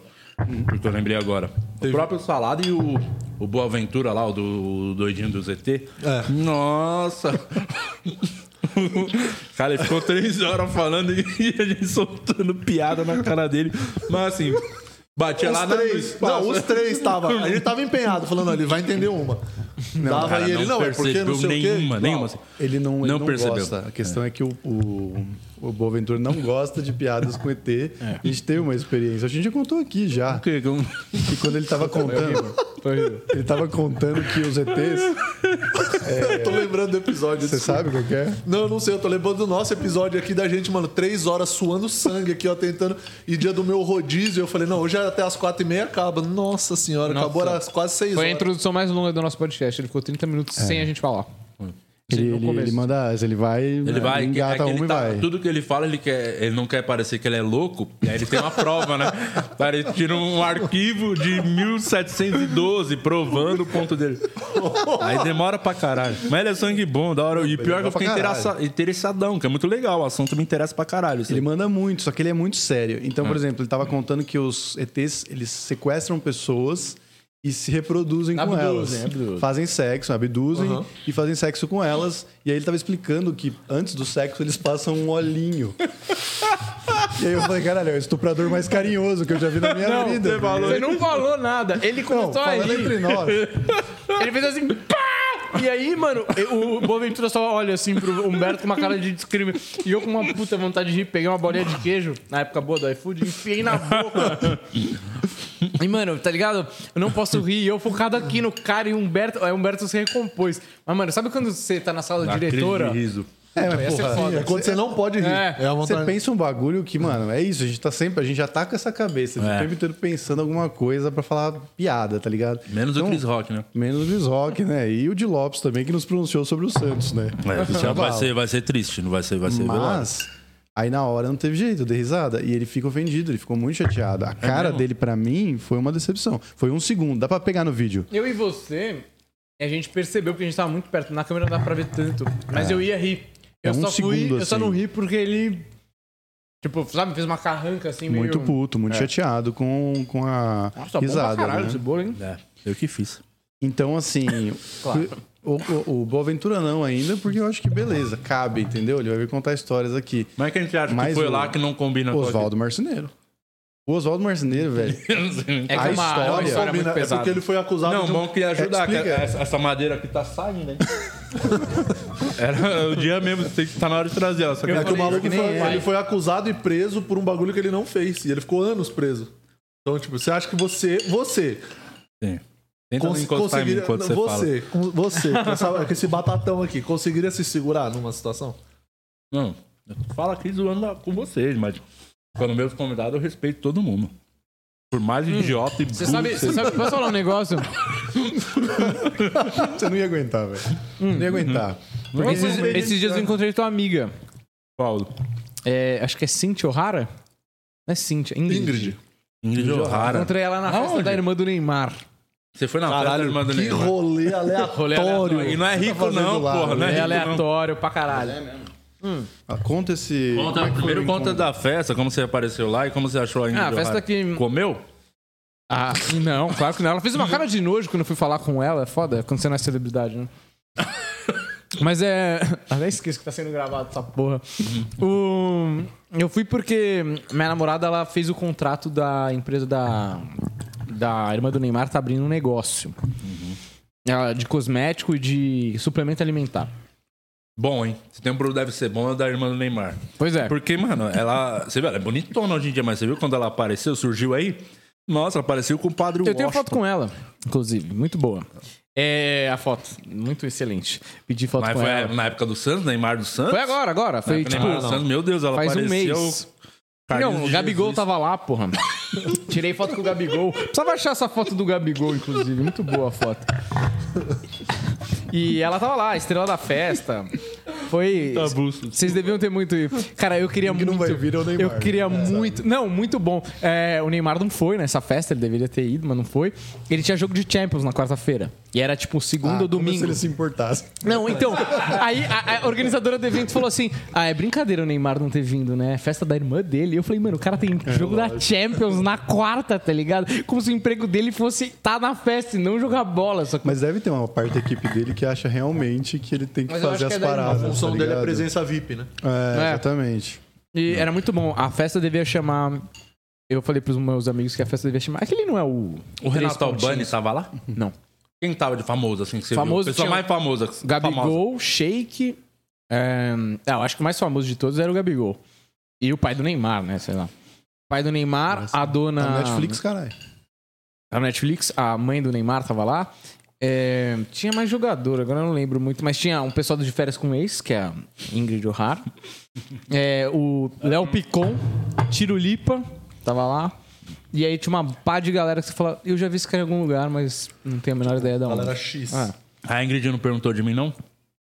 Então, eu falei pra ela que eu era amigo de você. Thiago Ventura. Eu falei, é isso que eu ia falar, era esse o ponto que eu cheguei. Eu falei, ela, ela mandou um grande abraço pro Ventura, que imagino que seja você. Mas eh, falou que Abraço, do a gente podcast quer ou não? voltar ela. É, não, não falou do podcast. Eu nem sei se ela lembrou muito quando eu falei, porque ela tava do lado de uma mina. E Mas achei- você falou que ela fez bosta quando veio aqui? Não, não falei. É, eu só cumprimentei, porque, tipo, eu cumprimentei ela e ela tava com uma mina do lado. E aí eu já tava bêbado. Eu falei, e você é famosa da onde, né? Sabe quem era? Era a irmã do Gabigol. Sei lá se ela é famosa ou não. E aí o Gabigol é muito bom, porque você tá nessas festas assim, e aí você vê a fofoca acontecendo, né? O Gabigol pegou a irmã do Neymar lá de novo, porque ele já pegava, namoraram, sei lá. E aí na segunda-feira tava no UOL. que eles estão voltando. Porque então. será que tava no UOL do nada apareceu? É, exatamente. Uma foto! E quem que tava vazando no fundo dos stories? Tem um, story do UOL que eu vazo. É, eu Você vi viu? essa história, eu vi. Tipo, tá todo mundo assim, e eu tô comendo coxinha atrás, tá ligado? Na UOL. Tipo pânico, tá ligado? Tinha uma velha com- É, do nada. Mano, o meu sonho era fazer um podcast numa festa dessa só falando mal da galera. Tipo, porque é muito bizarro. É um negócio. é- Não, é um universo muito louco, assim. Um universo meio paralelo. É, esquisitaço, velho. Mas dentro dessa pergunta aí do cara, tipo, quem que foi lá que foi foda, que vocês, tipo, preferido, assim, e quem que vocês gostariam muito de levar um sonho, assim, fora a Ingrid O'Hara, claro. No, no podcast, eu acho que o sonho maior, a gente acho que já falou disso. É o José Mourinho, que a gente acha um absurdo. E a gente queria muito entrevistar esse cara. Mourinho? É. O, o do Portugal? Passo pra agora. Caralho. Se tivesse falar, Pra ontem, peraí. né, caralho? Caralho, já tem um corte aqui do, do podcast Lula ou Bolsonaro. Eu tô aqui, tem um corte aqui já. É os Caralho. Open, né? Tô trabalhando. Porra, esses Open Melhor coisa é você demais, pegar hein? Open pra fazer corte. Teve muita gente da hora. Sabe quem é uma mina muito. Cara, uma das pessoas mais gente boas que eu conheci em todos os podcasts que a gente fez é a Luca. A Luca é Da foda. 89. Pra ver aqui. Veio? Gente boa demais, velho. Que mina gente boa. É, E o da Luca é legal, que é o tipo de episódio que a gente tem feito agora, que a gente pega várias pequenas histórias e a gente leva lá o especialista pra contar. Então a, Lu, a Luca contou várias pequenas histórias do rock, assim, histórias marcantes, entendeu? E ela viveu Então, muita coisa de perto. Cara, muito legal, assim, ela, ela contando do chorão e da relação que eles tinham, muito foda, assim. O, um episódio que saiu ontem, que foi muito legal, foi do Rodrigo Loconte também, que de história, ele desmistificava, tipo, várias coisas que a gente já tinha certeza que era verdade. Tipo, sei lá, que o nazismo foi eleito pelo povo, por exemplo. Ele vai lá e ele explica o contexto, que isso não foi bem assim, como é um argumento que todo mundo usa, tá ligado? Mas o. Todo mundo não, né? Muita gente. Todo mundo usa. O nazismo foi eleito democraticamente, porra. Não é. Cuidado com o que vocês vão falar aqui hein, Não, tudo bem. no meu Já tem um podcast. corte Lula ou Bolsonaro aqui com a minha cara. Aqui. O nazismo foi eleito democraticamente. né? Mas o do Oswaldo Marceneiro foi foda porque ele só falou com o Projeto Humanos, que é o podcast que veio a ser da Globoplay agora. Ele tinha dado a entrevista dele, pequenos trechos apareceram no último episódio sobre consequências, que era um episódio que nem ia acontecer. Então, é, esse episódio é um bagulho que só a gente conseguiu, tá ligado? É. E o cara falou durante quatro horas livremente, assim. E é um. Caralho, mano, você fala desse maluco todo dia porque você não falou pra ele vir aqui, cara. Não, assim, de cunho, cunho jornalístico, eu acho que esse foi o mais importante do canal, assim, porque é um caso emblemático. Porra, Mais do que da Giovana? que Giovana? ah, entendi. É, não, esse aí a gente abafa, né? O pessoal não gosta de falar. Mas, é, mas eu acho que foi legal pra caramba. Mas assim. Gente, eu adoraria. O meu, o meu negócio mesmo é falar com comediante, assim. De fato, é a coisa que eu mais gosto. Falar sobre comédia, entender a galera. Tipo, tem coisas que comediantes falam pra mim que eu, eu reverberam na minha mente. É, porque a gente trabalha com isso, no final das contas. Tipo, o Murilo Couto, mano, foi lá há mó tempo. E ele falou uma parada que até hoje eu fico pensando. Que ele fala, tipo assim, a, a- que ele falou com o Lucas Moreira também Sim, sim. do do Tiririca ser mais engraçado que, tipo. Mais genial, né? Mais genial que o Carlin. E aí a teoria é que, tipo, quando você consegue ser engraçado, independente do que você fala, sua persona tá tão bem construída que, mano, não importa o que você falar, o que você fale vai ser engraçado. Isso é muito mais genial ou muito mais poderoso do que você construir sempre uma ideia muito engraçada ou muito. é, com uma mensagem muito boa, sei lá, ou argumentativamente falando muito boa. É porque você, você consegue transformar. Que é meio o Igor, assim. O Igor consegue transformar qualquer coisa em engraçado. Cara, isso eu sempre penso, assim, porque você fala, mano, realmente, se você conseguir achar uma, uma persona que tudo é engraçado, cara, não importa tanto o que você tá falando, sabe? É. sei lá, são coisas que eu gosto de refletir. Eu gostaria de entrevistar todos os comediantes de stand-up é, do Brasil, assim, tipo, a gente não conseguiu entrevistar o Rafinha, não conseguiu entrevistar o Danilo, Léo Lins ainda não foi. São caras que eu queria entrevistar. É, tipo, tem o Ricardo Araújo Pereira, que eu acho foda, de Seria Portugal. foda. Adoraria entrevistar esse cara. Isso aí é difícil, hein? Você tentou? Não, que, pô, a gente tentou uma vez. Pô, o Todo mundo é fã pra. O Afonso é muito fã É, dele. eu vi que eles encontraram lá, né? É, e foi na primeira vez que a gente foi pra Portugal, a gente foi dar uma entrevista numa rádio que ele trampava. Então a gente foi todo feliz, alegre, tirando o Márcio, que ele tava na ressaca, bebaço, não queria nem ter ido pra rádio. Tava muito mal aquele dia. E aí chegamos lá e soube que o Ricardo ele tava viajando, não tava lá no dia. Aí falou, pô, uma pena, não sei o quê. Aí, enfim, acabou que não cruzou ele naquele dia. Mas é um cara gigantesco lá. Ele tá com um programa lá de domingo no, no, em Portugal, que é o maior audiência, assim, do horário. que- E os livros tempo, dele né? são muito bons também. Ele, ele, pelos meus amigos portugueses que moram lá, falam que ele é E unanimidade. você tá ligado assim. que ele, ele não faz stand-up? Parou muito porque de nervosismo, né? Ele fica Sério? ansioso pra caralho. Ele era bom, hein? É. Pra caralho, que pra ele era caralho. bom. Umas, umas, é, tem uma piada que eu não vou lembrar direito. Lembra que a gente tava vendo? Do sequestrador, quando o cara. Do, do, Do bandido. Quando ele aponta a arma pro cara e a coisa mais Parado, nojenta. bandido.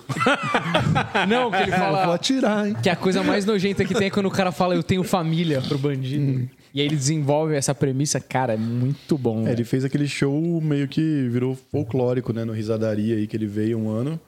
E, mano, é, o público adorou, obviamente, mas os comediantes, tipo, sempre que vão citar ele, falam, mano, e aquele show, aquele dia no Risadaria, assim, foi um negócio. Caralho, o maluco Ele é, é muito diferente. Se ele tivesse continuado, ele seria, o- eu acho, o melhor comediante stand-up de língua portuguesa, assim, de todos os países, assim, cara. É, é um absurdo o nível de raciocínio que ele chegava há muito tempo atrás, tá ligado? Que hoje a, a gente agora tá chegando aqui no Brasil, tá ligado? Ele já tava de quê? Há 15 anos atrás, É. o cara tava nesse. Tipo, Mas mano, tem esse lance que os absurdo. comediantes lá. É que a cena não é tão aquecida quanto aqui, mas a galera, tipo o Hugo Souza, que fez com a gente, que é bom pra caralho, que já veio aqui no Brasil Sim, também. sim. Ele ficou lá substituindo o Ventura. Pô, ele tem 20 anos de carreira, tá ligado? É. Então o cara faz há muito tempo também comédia, que às vezes aqui ainda não chegou lá. Vamos ver, né? É, que tipo, a- o cara lá faz um sucesso, aí vai pra TV, tipo, o Hugo mesmo tá em novela, tá É. E ao mesmo tempo faz show. Então, o cara faz a turnê por ali e faz uma outras coisas além do stand-up. É, o tá ligado? mercado é outro, porque tem muito menos gente também, né? mano? Portugal tem muito velho, cara. Por isso que é, é, países europeus, de maneira geral, tem muito velho, porque aí o cara, por exemplo, você consegue um passaporte português. Por quê? Falta mão de obra, de trabalho lá. É, é bom ter jovem brasileiro indo pra lá pra poder trampar em várias outras áreas e tal. E é muito pequeno. Quantas pessoas tem em Portugal, cara? Tipo, São Paulo deve ter mais gente, se pá, tá ligado? Então, eu acho que é uma pena por causa disso e a nossa língua é muito limitante, né? Mas você deu um puta nome, ele é, era bem, foda mesmo. Eu acho ele foda, cara. Eu, eu pago pau, assim. Agora, um que eu não sei se a gente conversou sobre isso depois que aconteceu foi o Carlos Alberto de Nóbrega, né? A gente conseguiu. Ah, que no- foi verdade, eu não lembro se no falou final alguma ano coisa. passado. E Final aí, do como passado, né? foi? Foi final do ano passado. Foda, né? Foi Foda foda. pra caralho, porque ele ligou, ele que ligou pra gente. Ele ligou pra mim primeiro e eu falei, eu não atendo o número não identificado. Achou que era cobrança. Antissocial, Achou né? que era al- algum fã. É vivo, é. Puta, saco. Aí ele ligou pro Humberto. E aí o Humberto atendeu. E o Carlos Alberto de Nóbrega, eu ofendi ele, porque eu não achei, acreditei que era ele, né? Porque ele é brasi- Mano, quem- comediante quem que vai brasileiro, né? Por que e eu você não gosta também. Eu não gosto da comédia nacional. O Humberto falou, ele falou, aqui é o Carlos Alberto. De Nóbrega. E o Humberto falou, aqui é a Mama Brusqueta. E desligou. Mas aí Que depois ele, ele, a gente conversou. Vocês falaram e- disso quando, na entrevista? Dessa Sim, sim, ligação? Sim. É, porque foi, foi muito surreal, né, velho? Você pensar que. Por quê? Tá ligado? Por quê? Ele em pessoa. Você imaginaria 10 assessores dele. É, exatamente. Não, era ele impossível, diretamente. Tanto que quando ele chegou lá, a gente falou: ah, é, o seu motorista, se ele quiser vir aqui, alguma coisa assim que a gente falou, ele falou: não, vem sozinho, caralho. Ele veio dirigindo. caralho, ele não falou caralho. Mas desse jeito. Vim sozinho, carai. o Carlos Alberto fala assim. Cuzão. Quando não tá Carlos filmando? O quê? Ele falou, ele falou, não, vim sozinho e tal. E meio surreal, porque deu uma humanizada num cara que, mano, ele é um em outro absurdo. lugar, né? Ele é um absurdo. Mano, você tem que entender que assim, a televisão no Brasil começou em 1950. Ele entrou, começou a trabalhar na TV em 54. É, roteiristas, caralho. Ele né? nunca mais parou. Mano, ele foi da família Trapo, ele foi dos Trapalhões e ele foi da Praça é Nossa. Tipo, três instituições cômicas da história da nossa comédia que, mano, Tinha o são dedo do marcos. cara, né? É, duas que a gente E o ainda pai fala. dele estava envolvido na É, no Praça da começo Alegria, da né? TV também, É, né? Também, total. total. Implantação da TV no Brasil. Então, tipo, o cara, a história que ele viveu, ele viveu realmente. Se tivesse que fazer um documentário sobre a televisão no Brasil, esse cara tinha que tá. Porque ele viveu, mano, 68 anos de televisão. E vocês acham que ele ainda tem tesão de fazer a praça? Cara, tem, viu, velho. E o bicho é competitivo. Esse é mano. o ponto dele. Ele não consegue parar, tá ligado? Tipo, é um bagulho da necessidade criativa do cara. E o cara tá tão Desde acostumado sempre, né? a tá batendo Ele sempre. edita e os continua, bagulho, velho. É mesmo? É, ele não vai lá e senta no banco. Ele, primeiro, ele decora o texto de todos os comediantes que vão passar. Ele edita, tipo, ele não edita na máquina, mas o cara que é o editor senta do lado dele e fala: não, corta isso, corta aquilo, não sei o quê. Ele faz isso, ele dirige, tipo, mano, o cara tem 86, maluco. E ele, e ele, assim, é competidor, assim, ele fala, mano, a praça caiu uns pontos, não sei o quê, não, a gente vai recuperar a pandemia, bababá, não sei o que lá. Você vê que, mano, o cara sangue no zóio com audiência, sabe? Que deve ser um negócio estressante pra caralho pra quem trabalhar na TV. Uma galera desiste da TV Ele chegou disso. a comentar alguma coisa do, do dia que ele foi, fez o show com o Matheus Ceará? Que ele, o Matheus veio aqui e falou do. Ele fez um show da praça, Proibidão, Proibidão. lá, que o Carlos Alberto foi nesse show, né? É, Eu vi os vídeos, mas a gente não falou com ele sobre Não, isso. não né? falou. Uma coisa engraçada que aconteceu foi que ele falou, tava falando do Silvio Santos e Valeu, ali e soltou uma frase tipo, ah, o Silvio- o Silvio não volta mais pra trabalhar, mas não uma coisa concreta. Ele tava meio que comentando Ah, é. que, porra, teve a pandemia, dá um desgaste, é foda E e o tal. Silvio tem 900 anos. Tá velhinho e Toda tal. E aí, no, no- dois dias, três dias depois, tava em todos os sites de fofoca. Lá, Carlos Alberto de Aí saiu Nóbrega mais de disse 15 que Silvio não tabloides. volta, tá ligado? Claro, com uma nota de rodapé, né? Quem apareceu mesmo foi o Carlos Alberto. Mas eu fiquei um pouco preocupado porque depois ele apareceu na Sônia Abrão pra ter que explicar. E o Silvio Santos falou: não, não vou me aposentar, isso é coisa do Carlos Alberto, não sei o quê. E acho que aposentou, né? Eu acho que sim, no fim o Carlos Alberto tava certo. Obrigado, mano. Mas, assim, puta, Vocês dor de ficaram cabeça, no- né? com medo de repercu... repercu- repercutir Opa, da vamos lá. maneira ruim Eu, pra eu- eu vocês, pro podcast? fiquei por com medo ele. dele, né? Por ele, né? Porque Pegar- a gente fez. Dele pegar mal, tipo, dele ficar. Ele fica É, dele chateado fala, pô, com a gente, fizeram com a um vida. Liguei tá pra ir aí vocês me fuderam. É, tipo mas isso. assim, no final das contas, a gente não perguntou sobre a aposentadoria do Silvio. Ele que falou. A gente mesmo não sabia que era segredo. Eu não sabia que ninguém sabia. Eu achei que era, todo mundo sabia. Porque ele não falou, olha, o Silvio não contou, mas ano que vem ele não vai mais trabalhar. Ele só falou, ah, o Silvio já tá cansado, ele não vai mais trabalhar. Não Mano, Uma é natural. dele, o que ele É. acha, né? Ele falou o que ele acha. Eu não pensei que era um segredo, que, era, que ele tava vazando uma coisa, tá ligado?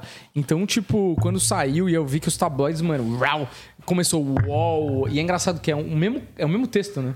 Ah, sim, a matéria. É a mesma matéria, os É caras tipo o banco de e imagem da Um matéria. do outro. Tudo aí igualzinho. começa a aparecer na, no Terra, na UOL, não sei o quê. Eu falei, Humberto, eu não sabia que, mano, era segredo isso que tal. Não é melhor falar com ele e tal, se é pra tirar, sei lá, né?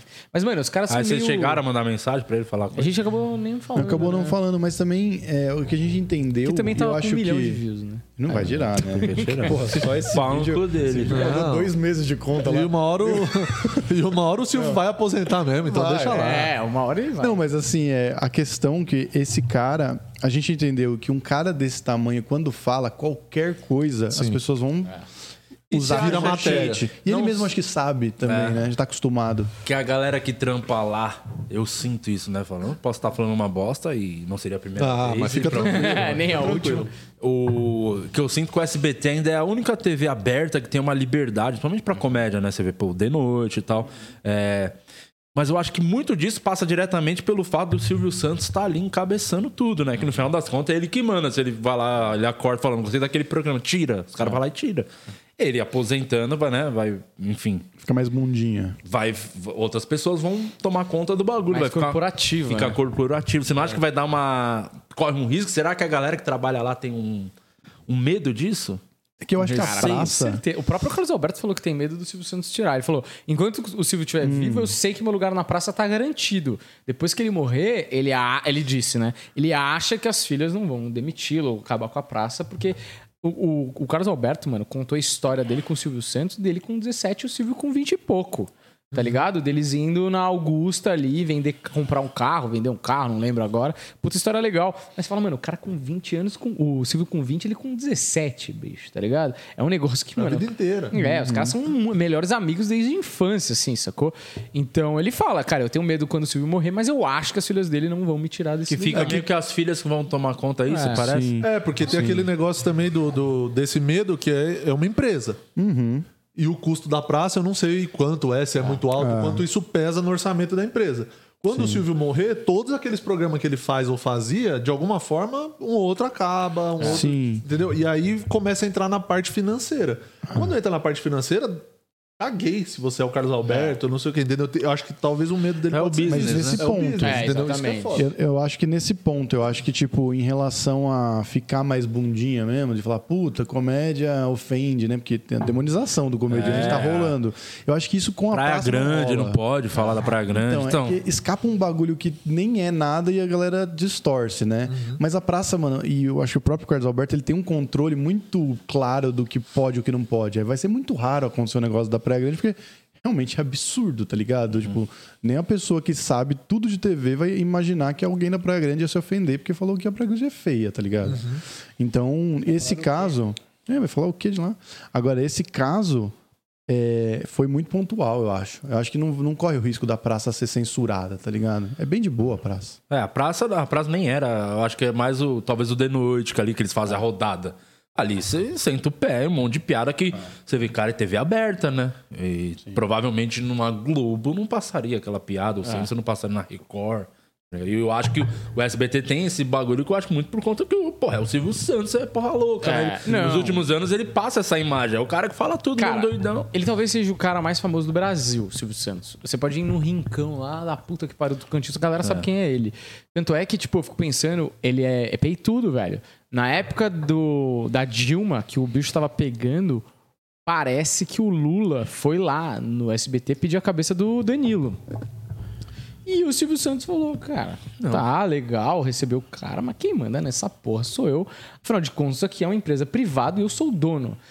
E eu acho que, por ser uma pressão política muito forte e as televisões abertas serem uma concessão governamental, é, a galera tem um rabo meio preso com esse tipo de gente grande, entendeu? Então, é, muito, se fosse uma empresa corporativa com CEO, tarará, tal, tal, talvez tivesse ab- aberto o bico e demitido o Danilo. Então, acho que o Silvio Santos, ele tem uma puta noção absurda de showbiz. Até porque ele sabe que o, porra, dá puta audiência pra ele, mano. exato. Tá Porra, aí eu vou botar o que no lugar, É. tio? Economicamente é muito, atrai Vou patrocinador. botar minha filha. Você pode falar com ele na mão. O cara tá segurando ali e caiu. O... Quer que o Tomate, vem arrumar aqui, Tomate. O Tomate manja fazer isso aí. O Murilo não sabe. Você sabe, Murilo, prender ali? Tá aí, eu já resolvi. Esse pedestal- Eu arrumo o Clio, você acha que eu não vou arrumar isso É aí? verdade. Esse pedestal é ruim. Eu nunca vou esquecer que uma pessoa me falou que isso aí é muito ruim. E é a pessoa melhor pra falar sobre pedestal, que é o Monark. O Monark falou, mano, esse pedestal é muito ruim. Ficou um ano com esse- essa porra no flow. É ruim pra caralho. O Monark falou. Eu nunca esqueci disso que o Monark falou.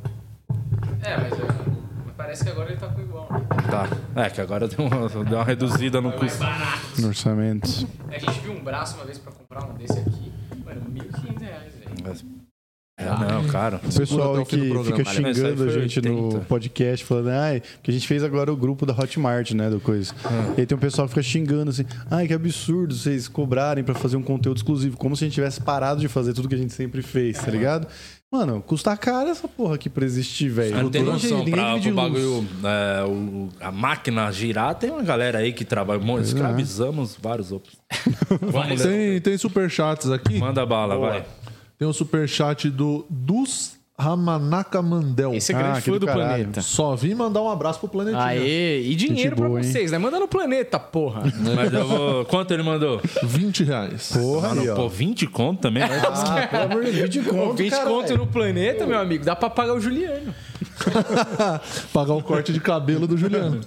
O Vinícius Alexandre mandou cinquentinha. Aê, Juliano. Vini, Vini Gente esse boa aí, pra caralho, ele é Alexandre. nosso sócio. Porque ele manda tanto negócio desse que a gente praticamente comprou um apartamento só com o dinheiro dele. Parabéns aí. Então, o Vinícius Alexandre tem um quarto lá na casa do Daniel. Exato. É, uma das hipocrisias da comédia atual é dizer que a comédia deve brincar com os opressores e não os oprimidos. Mas quem é o Jesus que vai listar quem são os opressores e oprimidos da sociedade? Uma pessoa oprimida por alguém pode ser a opressora de outra. Exato. E o sonho do Total. oprimido é ser o quê? Opressor. Porque esse é o grande problema. né? Esse esse jogo de poder, ele é muito complicado. E eu acho que a comédia não tem que ter poder. Você tem que chutar a bunda do poderoso, mas acho que você tem que chutar a bunda de todo mundo. Porque a partir do momento que você começa a escolher pessoas especiais que não podem ser zoadas, você tá discriminando perigoso, essas perigoso. pessoas, abrindo é, precedente. E, mano, no final das contas, todo mundo tem que brincar, porra, né? Vamos brincar, Se porra. não- cara, é, é um absurdo. Tipo, se tivesse uma pessoa é, com alguma característica que se diferenciasse da nossa, a gente fala, ah, com ela não pode fazer piada. Café com leite, porra. Café com leite, cara. Tá ligado? Eu acho bizarro isso, mas. Eu acho até que quem fala, ai, não pode fazer piada com isso, é que tá sendo preconceituoso, porque tá tratando como se ela fosse superior. Comigo eu até aceito, agora com aquele ali, É, pô, não. quer dizer, Com aquele coitado. com aquele coitado ali, né? Então Quer é brincar, brinca escroto. comigo. É, brinca comigo, que sou foda. Agora, esse merda, porra. Bem resolvido. que- Ah, agora, partindo para as perguntas dos Only Os Feios oprimidos. aqui, os op- nossos queridos oprimidos. Pergunta para Humberto: participado te, a Vanessa Vieira, é, participado te apresento, meu amigo, mudou algo na sua carreira? Eita, Mudou. Olha, dita aqui, hein? Dita aqui. deu sei a resposta. Você sabe a Já resposta? sabia antes de. Desde, o- desde o primeiro, eu tava lá. Não, bom, se a gente for usar o Murilo como Exatamente, exemplo... Mas eu, eu não tive meu tempo pra me considerar um fracassado ainda. Então, É. eu tenho, eu posso, posso me salvar ainda. Você também não Sim. pode falar, ah, só porque não deu certo pra você.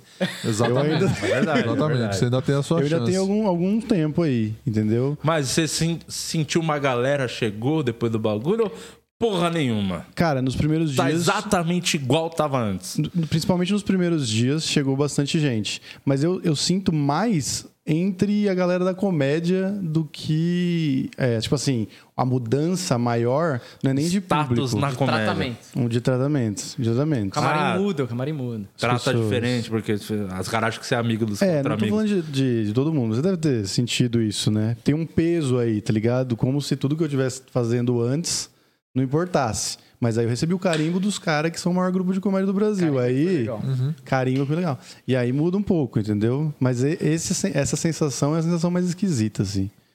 Porque meio que parece que, que se não, se não fez... Você veio, veio pra luz agora, assim. Tipo, Exatamente. Até então você tava ali fazendo o teu e agora. Exatamente. Nesse Exatamente essa é a pegada. Passou porque- de um milhão já, não passou? Passou de um milhão já, né? Não sei, passou. Passou, passou. O, e o. Pra, assim, no show, você sente alguma coisa da galera falar, ah, você tá no, Sim. na sua Ah. apresentação, a plateia vendo e tal. Aconteceu na terça-feira, né? Que eu tava perguntando quem viu o Planeta Podcast. Ninguém tinha visto. Aí o cara falou, eu te conheço quatro amigos e tal. Não tinha isso, assim. Foi, foi rolou. Não, mas, Mas isso é legal, rola. porque muda, né? A gente ficou quanto tempo? A gente tá fazendo quase dois anos o Planeta. E a gente É, pergunta, um e ninguém conhece, entendeu? Eu fiz um show com vocês e já mudou pra caralho, tá ligado? É que é, é no nicho também, né? Tipo, o Não, podcast é um vezes o cara nicho, é um nicho, ali. Não, tipo, comédia, stand-up, o cara que gosta de comédia stand-up, muitos. Se o cara, mesmo que o cara não goste de quatro amigos, do quatro amigos, ele já viu, tá ligado? Tipo, então o cara que entra no meio do stand-up e, e vai começar a assistir vídeo, de uma certa forma ele vai esbarrar um vídeo de fila de piadas ou de vocês quatro, de, individualmente. E como que tá o, o, show, de- o show de vocês? É o que que vocês fazem? É stand-up só ou tem alguma coisa meio podcast, vocês entrevistam alguém? Um troca de- alabares, não, tô brincando. Por enquanto é stand-up. A gente Só quer fazer uma, Cara, um é- quadro no final, mas... A gente não tem um quadro, mas a gente também quer fazer um quadro que chame a galera pra, pra parar do stand-up. Porque eu não sei, você já tinha um público muito definido do stand-up, né? O Murilo talvez e o, e o Guima talvez tenham sentido isso. A gente sente que não converte pra compra de ingresso ou pra ver um show de stand-up. A gente sente que precisaria ter uma parada na internet que tem mais a ver com stand-up pra galera falar, puta, quero ver isso ao vivo. Tá ligado? É, é um- a gente tá num momento delicado, né? Da comédia, de se pensar realmente como é que vamos continuar levando as pessoas pro show, assim, porque eu sinto que o, deu uma desgastada normal o lance dos vídeos semanais. Eu, eu, eu sinto que quem entrou ali na porta fechando, conseguiu dar a última passada, passou. A- Acho muito difícil alguém agora chegar e estourar canal pra reverter. Não estourar, tipo, reverter público pra show. Então, é, e, e na minha cabeça eu achava que o podcast poderia ser uma coisa, por ser fazendo ali com comediante, a maioria das vezes tá com a galera da próximo, comédia. né? Talvez ali meio nichada a galera consiga reverter pro público, mas eu acho que não vai, não tá sendo, pelo menos. Por enquanto, não, né? E agora? Tipo, eu não sei qual que é o caminho. Mas- Que antigamente era tipo, você ia lá no jogo, dava entrevista, ficava um ano lotando teatro. Agora, aí veio ou os caras que lançavam um vídeo no YouTube também lá, que aconteceu, o Danilo, o Rafinha lá, apareceram, cara, não sei o que ser. Aí agora a galera, YouTube lá, vídeo semanal. Eu sinto que. Mas Mano, acho que no ó, momento exemplo. atual também, tipo, de estar todo mundo bem fudido de grana, assim, você acha que isso A, a gente continua fazendo e a galera cons- consome na internet, só que não tá indo pro show porque às vezes não tem grana, ou às vezes tá tipo. Tá tudo muito ali no, na incerteza do que vai ser. Com o dia de certeza tudo interfere, né? O, o custo de vida altíssimo. Pô, você se dá o luxo de gastar num show, de repente você vai procurar, pô, vou no que eu já conheço sei que é bom, né? Na cabeça do cara. O famoso ali. O famoso vai. Então, mas por exemplo, bons exemplos de que estão fazendo acontecer. Cases, né? É, tipo o Gunning, Gunning fazendo um vídeos de humor, sketches, entre aspas, ali. Uhum. Conseguiu desenvolver um público que vai no show, que entende essa, essa conversão, tá ligado? Uhum. O Juliano e a, e a Lia. Sim. Porra, também é um bagulho assim, mano, você não espera. É um Não é bagulho. stand-up, vamos dizer assim. É. Como era antigamente. Tipo assim, ela, ela faz vídeos, inclusive, no, naquele tom mais baixo, né? Diferente do tradicional, e aí a galera entende e vai no show. Então eu acho que ainda tem espaço pra esse tipo de coisa acontecer, tá ligado? É, comigo- Mas isso não é coisa de. O que eu falei, não é stand-up, porque os últimos anos era o quê? Fazendo, Fazendo show, show. de stand, vídeo de stand-up para as pessoas irem assistir stand-up. Sim, Isso aí são coisas completamente diferentes. Completamente diferente não, é humor, mas é uma outra linha. Não é ali no. Mas é eu um humor que- mais focado em internet mesmo. Tipo, eu É. acho que essa linha de humor mais falando a linguagem da internet, eu acho que pode ser. que- Que, é o que Mas tá eu- com, eles, né? Mas acho que tá Sim. valendo. Tipo, o importante no final do dia, acho que pra mim, mas pra todos os comediantes, é, cara, você quer fazer um show cheio, entendeu? Sim. De preferência pro teu público, que é um cara que vai te entender melhor, no sentido de. Já te tipo, acompanha. É, ele entende o teu humor, tá ligado? E. E vender ingresso, cara. Porque se a gente pudesse escolher qualquer meio, se eu falar pra você, ó, você vai ganhar X por mês, não importa o que você faça, você vai escolher stand-up, né? Imagino que essa é a, é a parada que dá mais prazer pra todos nós. Agora, é difícil pra caramba. Eu vejo a galera da minha geração todos fazendo outras coisas pra tentar sustentar o stand-up. Isso eu acho muito. Você tipo, fala outras coisas, tipo, o trampo mesmo. é, trabalho. tipo, o cara não, tipo, o cara é roteirista do, Ah, do Mas isso é do caralho. O cara tá ali trampando com Sim. comédia, tá escrevendo Uhum, é ali e tal. É, Tá no, tá no é um meio. ciclo legal É. até de se. Eu acho que o mercado tá evoluindo pra Nesse isso, entendeu? ponto, é. Que o americano é meio assim, né? O cara é roteirista, vamos supor, lá, do The Noite e faz o stand-up, mas que ele ganha grana mesmo, é no The Noite. Uhum. Eu acho bom porque esse mercado tá expandindo. Mas é isso que você falou: quanto mais gente tem na comédia, mais competição, mais difícil é você virar o famoso, porque aqui no Brasil, desde que teatro é teatro aqui no Brasil, o cara não vai ver a porra da peça, ele vai ver o Antônio Fagundes, né? Então é difícil fazer essa conversão assim. Mas acho que vai gênero. rolar. É. Acho que daqui a pouco surge uma nova, uma nova porta que a gente não tem ideia de qual seja, tá ligado?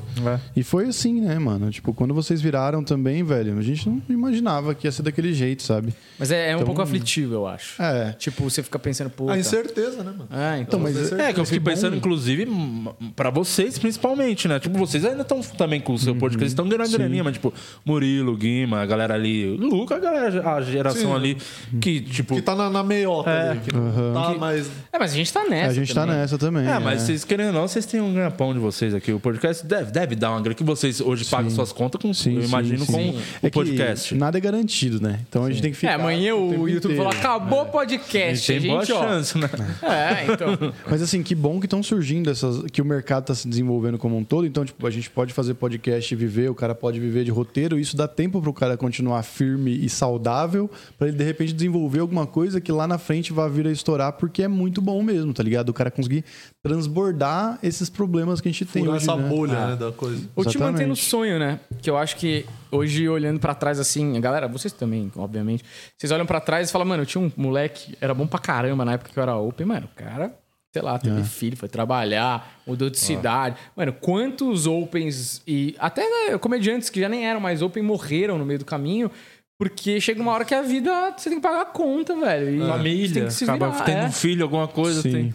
exatamente. Então, tipo, eu acho que também essa- essas- esses outros meios é a maneira de você continuar investindo num sonho que você acredita, que é virar no stand-up, lotar show, sei lá, o que quer que o cara esteja buscando, é, trabalhando na parada, assim. Mas é, é isso, aquela coisa, no fundo, no fundo, é mais um ano que eu consegui porra, fazer o stand-up e pagar as contas e viver. É, o momento atual tá sendo assim: a gente bota o pescoço pra É. fora da água e daqui a pouco começa a voltar e você vai de novo e aí é um- todo ano é isso, tá ligado? Exato. Mas vocês estão fazendo bastante show? Tá rolando show? Porque uma coisa que a gente tá vira e mexe conversando aqui também, imagina que vocês devem estar falando lá quando tem comediante, é que, tipo, ó, noite de elenco mesmo morreu, né? Meio que Morreu. cada um tá por si aí. Infelizmente, fazendo né? Solo, fazendo show de dupla, um show diferente, diferente, uma outra É, é, ideia. tá, tá um- uma cena muito bizonha, assim, porque muito show solo, nascimento de muito comedy club. Ah, aqui em São Paulo, você vai ver, tem o Bastardo, tem o Penlários, tem é, o Minhoca, Acústico. tem o My Fucking Comedy, Comedy, o Acústico, o Bexiga. Você fala, mano, tem muito é,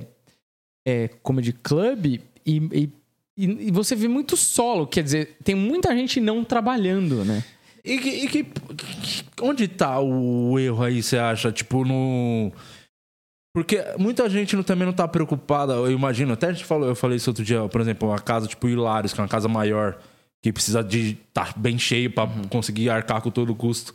Que eles pensam, pô, não tem noite de, de elenco aí. Mas o cara, como não tem? O comediante vem fazer o solo dele, lota a minha casa, bota três, quatro pra abrir. Tem um, tá um elenco ali né, na cabeça do cara, né? Que não é do stand-up.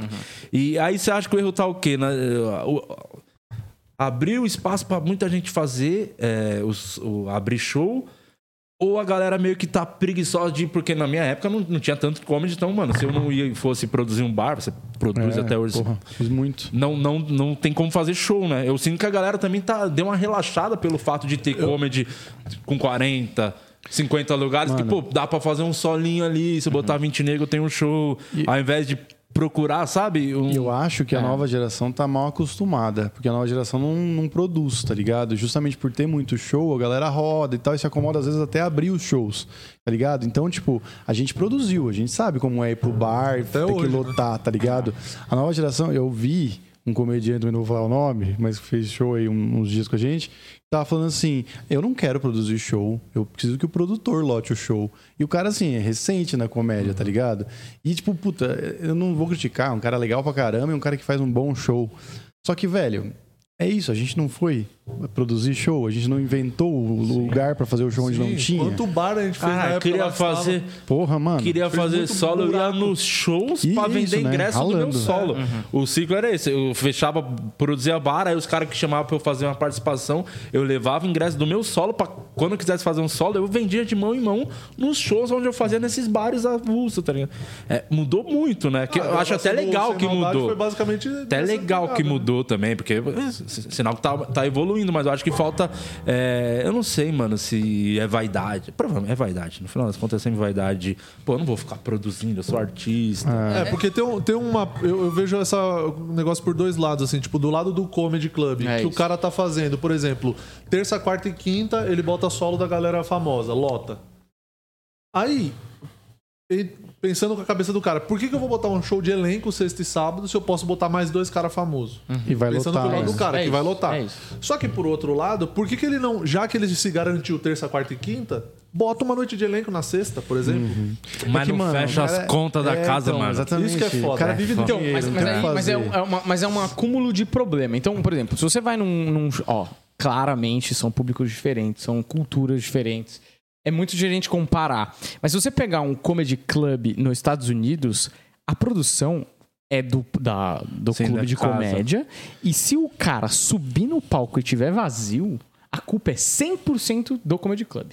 Que não produziu aquela noite pra se virar e vender ingresso ou botar gente, não interessa. A culpa é do Comedy Club, é 100% da produção é, é da casa de comédia.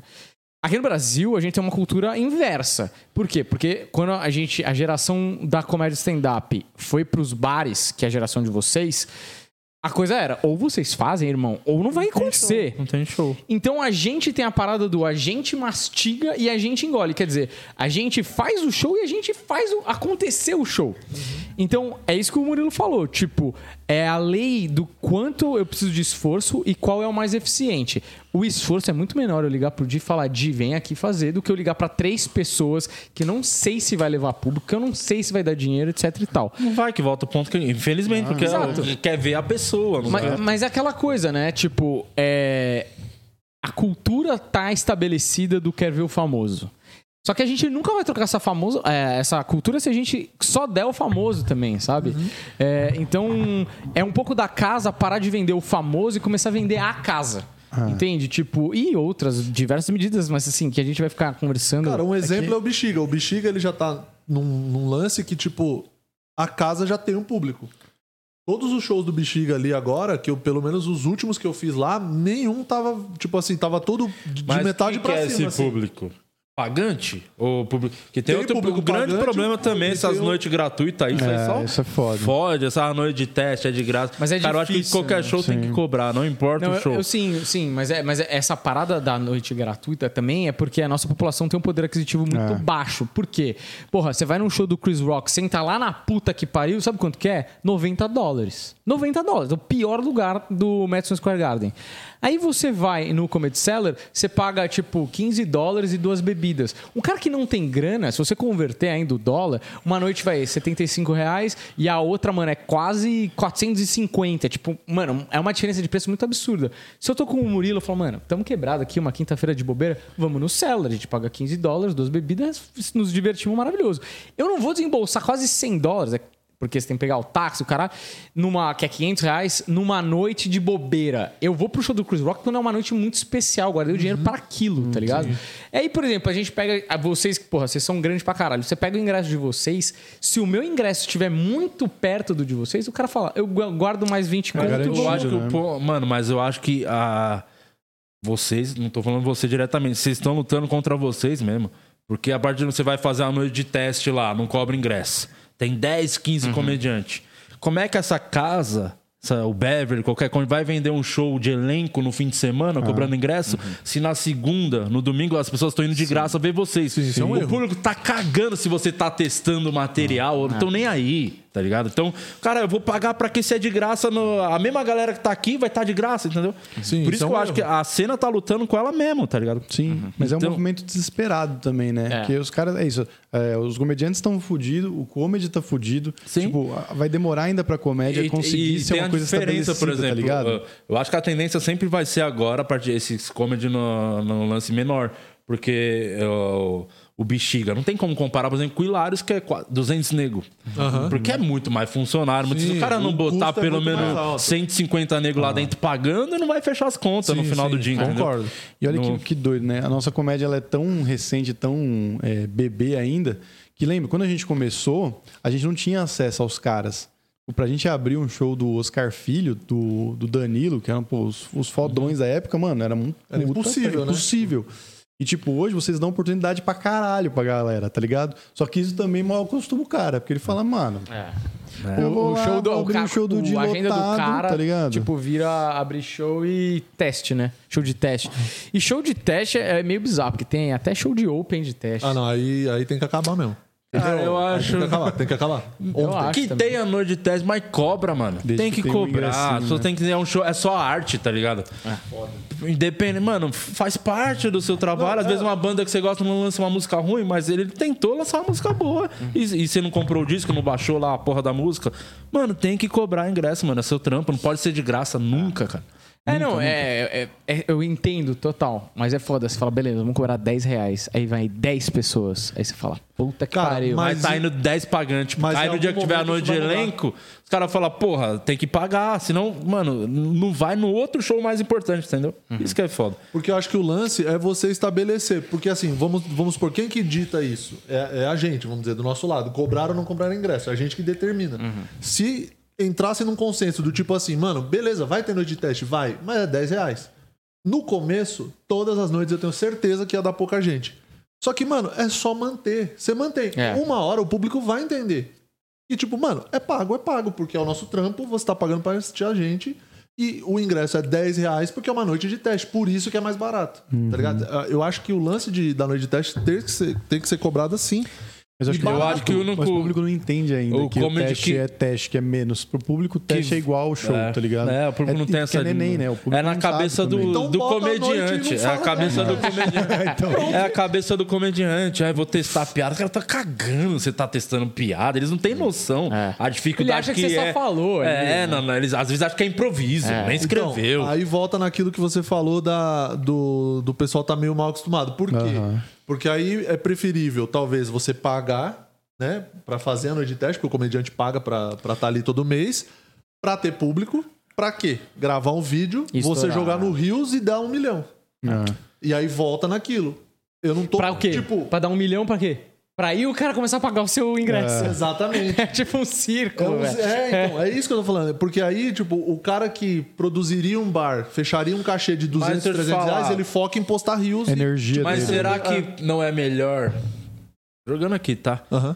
Ao invés de fazer todo esse trampo, você pagar um dinheiro pra gravar um vídeo pra postar na internet, pra quem sabe estourar e quem sabe as pessoas começarem no seu show, ao invés de você dar esse sem conto, você pegar você e mais quatro comediantes, produzir uma noite, botar isso de grana de patrocinado, encher o show, vocês pegarem bilheteria, vocês vão sair com mais grana. É isso que nós vamos fazer dia 14 de abril no Bexiga Comedy. Eu, Luciano Guima, Gui Preto e Ressaíde. A gente pensou nisso e vamos estrear lá. faz o show, produz. Esse cara tem, tem que produzir o seu show. Para de ficar sonhando. Mano, é só sonho. Esse lance é muito a Deus dará. Jogar, que você não quer viver do bagulho. Como é que você vai viver? Ganhando o cachê do show que você faz, caralho. Então para de cobrar de graça pra ter vídeo. Foda-se o vídeo, mano. O foco não é estourar, ser famoso. O foco é você bom, né? sobreviver, mano. Esse que é o ponto que as pessoas não entendem.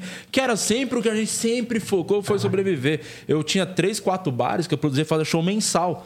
Que aí eu falo, ó, eu faço show mensal aqui, um por semana, e cada lugar vai ser mensal, então não é aquela dificuldade todo mês botar público. O cara do bar botava uma, uma galerinha, cobrava, sei lá, mil conto, um cachê fechado, mil quinhentos, levava dois convidados, pagava, botava uma canjinha, e ainda pegava ca- meu cachê de tipo 100 conto produzindo, mais o cachê de fazer o show, tá ligado? Fazer mais cerimônias, e fora as participações. Então, na minha cabeça era, cara, eu só preciso sobreviver disso. Eu preciso ganhar mais do que eu ganharia no, no trampo aqui. Então, se eu pagar minhas contas 200 ali, 150 ali, 150 aqui, foi isso. O que aconteceu pós isso foi um baita de um acaso, porque aconteceu aquele momento, gravou o vídeo, o bagulho Estavam explodiu. na hora certa, no lugar O certo. problema é o pensamento Então, de, é. cara, eu preciso estourar, preciso ter meu solo lotado, Mas em- encher o cu de dinheiro. Cara, esse é o, é o Não, maior mas você erro. tem razão, do grupo, você tem razão. As pessoas não querem, a maioria não quer ser comediante. Porque você queria ficar bom. Não, tudo bem. A pessoa quer ser artista. É Esse é o Mas a, problema, mas a questão não é, é que é um outro momento do stand-up. Por quê? Porque é o que eu falei pro Humberto, quando o- a primeira geração estourou, eles foram pras mídias, televisão, bababá. Sobrou vocês levando ô, a porra da Desculpa bandeira. interromper, mas agora é mais fácil, porque antes gente, ele falou, a gente não conseguia abrir solo, então já não tinha esse cachê de abertura de solo. Certo. Não tinha comedy, tinha que ir atrás do bar, que não tinha nem estrutura pra fazer um show bom. Beleza. Caralho, vocês podem abrir solo, Então, pode mas peraí, fazer mas- lugar apropriado pra fazer show. Cara, produz no tem- comedy, tô falando uma- você pegar o Não, bar. mas tem, os uma comedy aí. diferença que muda tudo. Nessas, nos cenários de mudança que você mostra, que é o público. Naquela época, os caras pararam de fazer show. Então Não vocês. pararam, tava Porra, todo mundo em cartaz, o Danilo, o Rafinha Sim, sexta, mas era- freio, coisa era- sábado, era- Porchat fazia fim de semana. Sim, mas era 3, Comédia 4 ao vivo nego. existia. Era 3, 4 nego. Hoje, abre, abre o Sampa. Abre o Sampa hoje. Vê, a clica tem uma aba escrita stand-up. Vê quantos shows de stand-up tem numa sexta-feira em São Paulo. Não, mas não é pior. Mas é exatamente por isso que não tem que pensar que você vai ser um desses caras. Não, tudo Não, bem. você tem que ser um sobrevivente do Sim, bagulho. mas mas- Pega a galera, para de fazer show de graça, tirar dinheiro do bolso pra ter vídeo pra postar na porra da internet pra estourar e produz um show, bota Tudo um bem. patrocinado, Beleza. faz um elenco legal, trabalha seu material, que as pessoas vão, vão, vão ir no show pelo stand-up. Pensando no seu jeito que você fazia, você produzia um show por semana, certo? É. Beleza. E aí o resto, o complemento da sua renda vinha por shows que você fazia de elenco, certo? Sim. Não tem mais show de elenco. Porque vocês não estão indo. Entendeu? Se você Sim, tem produz várias um, produções, Olha quantos né? comedy tem. Cada um produz. Tem comedy até em Campinas, tem comedy em São José dos Campos. Não tinha nada disso, mano. É tudo bar. Quando sai de São Paulo. Aqui tem cinco, você falou cinco, seis aqui em São Paulo É, só. Cada um produz uma noite ali, vai rodando, vai rodando e vai voltar a aquecer e ferver de novo o lance do aluno de elenco. E É que o problema é o pensamento de, cara, eu preciso estourar, preciso ter meu solo cheio. Não, mano, você tem que sobreviver do bagulho. Você quer ser comediante ou quer ir trabalhar no- na porra do banco, tá ligado? Mano, vai- come- vive, mano, 150 aqui de um show que você produz, você pegou. Pô, se eu fizer um outro, mais duzentinho, mais trezentinho, vai lá no final do mês, dois pau e meio. Você tá vivendo de comédia. E o que vai acontecer depois daqui? Não, é. Assim, vai uma Ninguém tá consequência. conseguindo fazer isso, mas Não, é. é. que esse é o ponto. Precisa ter muita gente com a mentalidade que a gente tinha. E eu não vejo essa galera hoje A começando. mentalidade hoje é Eu- postar rios pra mas eu sinto que é mais Exatamente. fácil hoje, porque tem essas, mano, você pode ganhar um cachezinho abrindo solo, pode testar texto, pode estar fazendo palco toda semana, que tem solo dessa galera que faz show aí pra caralho, que todo mundo abre espaço pra todo mundo abrir show, três, quatro abre lá. Fora os comedy que estão aí, caralho. Então, mano, tem muito comedy, tem muito lugar pronto pra fazer show. Tem que a gente opção, produzia né? um bar que era tretando com o dono do bar, brigando com o garçom, a porra do liquidificador, luz. os sucos, caralho, som uma bosta. Sem contar isso aí, mano, essas tretas do caralho, tá ligado? Agora, a única coisa que precisa ser feita, e a gente não voltou a produzir depois da pandemia, é se ainda funciona, se é fácil, né? Se é fácil, entre aspas, fácil não é. Mas se dá pra, do jeito que a gente fazia, levar público ainda pra bar. Tipo, Por causa do poder aquisitivo da galera que tá quebrada, sim. pelo dinheiro que você tem que investir, porque também a gente chamava convidado, né? A gente teve um período ali do, do pós-primeiro boom, que a galera ia porque era stand-up, então a gente fazia show porra, no Willy durante seis anos lotando, e tinha venda coletiva e tal. Mas teve um momento que a gente começou a produzir, puta, vamos produzir. Quem que tá bombado? Puta, vai chamar O cara um vai lá, faz lá. E aí o cara conseguia, porque Headliner. tinha agenda. O headliner tinha agenda. Hoje em dia é foda você conseguir o headliner. Mas eu, eu- mas eu acho que isso Pra é um bar, trabalho né? não bar. só dos comediantes, mas dos comedies que existem. Por exemplo, o Minhoca, porra. Tem que ter o Patrick chegar e falar, vamos fazer um headliner. Todo comediante vai. É diferente, né? Porque o cara é um comediante, tá ali da cena. Eu acho que os comedies tinham que reunir com essa galera da- do mercado aí da cena. Parar com essas bobeiras de noite de teste. Para de testar piadas. Tem que ter 15 minutos bons. Ninguém vai. Você Todo mundo show. testava Pra que você quer testar se você não vai fazer show, caralho? Faz o seu show. Não, e todo mundo testava no próprio Sim, show. testa no, testa no show. Esse é o menor. É coisa mais pra frente pra se pensar. Junta com o comedy, cara. Vê, vamos organizar noite de elenco. Quantos comedy tem? Tá, os caras, quem que tá vindo fazer solo? Fulano, fulano, fulano. Que dia eles fazem? Tá, vamos pegar dois dias desse comedy pra fazer noite de elenco, dois daquele fazendo noite de elenco. Reunir, tem um grupo dos comediantes com os comedy club, ó. Vai ser lá no Minhoca, sexta tem noite de elenco, no Bexiga é de quinta, no outro é de sábado. domingo. E aí a galera vai começar a rodar, junta força, tá ligado? Toda essa energia, é, que é, o bagulho da energia, de você botar a dedicação também é muito, muito- é, é fundamental no bagulho, tá ligado? Porque você gasta uma treta ali a semana, toda, vou escrever um texto, preciso fazer um vídeo novo, ah, não sei o que. Isso aí é uma merda. Se você tá na energia, pô, vamos botar, vamos tentar divulgar, vamos tentar botar gente lá no bar. Nem que eu vá num show que teve ali e venda os ingressos do outro show. Era coisa que a gente fazia também. Vamos caralho. nessa luta, tá ligado? Porque Sim, sim. falta a energia nisso pra sobreviver da comédia, não pra ser famoso, mano. Isso é muito relativo e não vai acontecer, mano. não vai. Eu acho assim também, né? Tipo, Muito mais chance de não acontecer o que Ah, aconteceu. com certeza. Então, se, o, se o proporcionalmente. cara bomba só com Reels, sem estar fazendo esses tipos de shows que a gente fez, lá na frente, talvez ele não consiga se virar em qualquer não, situação. e, Ah, mas tem não pensamento também que é velho. errado A gente agora. sabe muito show aí que, não, que tá lotado aí pra caralho, o show não é tudo isso, as pessoas estão nem aí, A velho. gente sabe Mas- que tem Ah, não, solo que não é próprio solo. E é cara, um problema que os sim, caras estão indo com a sim. cabeça agora pra ir gravar Reels, né? Porque eles devem pensar, vamos escrever um bom texto, ter um material Caralho. legal pra funcionar. Ó, O de- cara precisa de 40 Experiência- segundos pra bombar. Experiência, Vai se fuder, experiência cara. própria. Essas noites de teste. Quando voltou da pandemia, tinha noite que tinha. Geralmente os grupos são grandes, exatamente para poder pagar o custo e não pesar para todo mundo, então faz muita gente no grupo. E aí tava indo, sempre dava uma média de 10 pessoas por noite, 12, 8 às vezes e tudo mais. Depois que o negócio dos rios começou a funcionar, não tem nenhuma noite de teste que tem menos de 14 por noite. Porque todo mundo. que- que- o cara que não tinha 5 minutos antes, ele não ia. Ah, eu tenho 3 minutos e não tenho o final. Ah, foda-se, semana que vem eu vou. Arrumo primeiro e depois eu vou na outra semana. Agora, o cara que tem um minuto, ele vai pra gravar um Rios. Entendeu?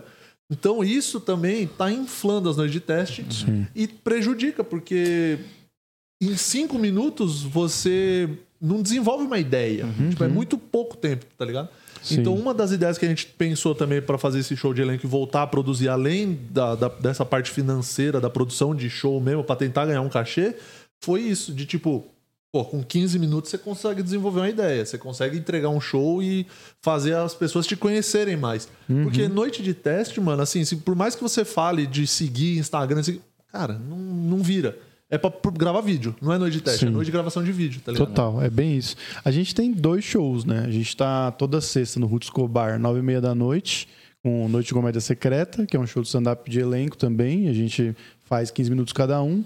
E tem o show do Planeta Podcast às 11 no acústico. Toda sexta também. Não toda sexta agora, né? Ou voltou a ser Ah, toda essa sexta? sexta tem. A sexta tem. Mas praticamente toda sexta também.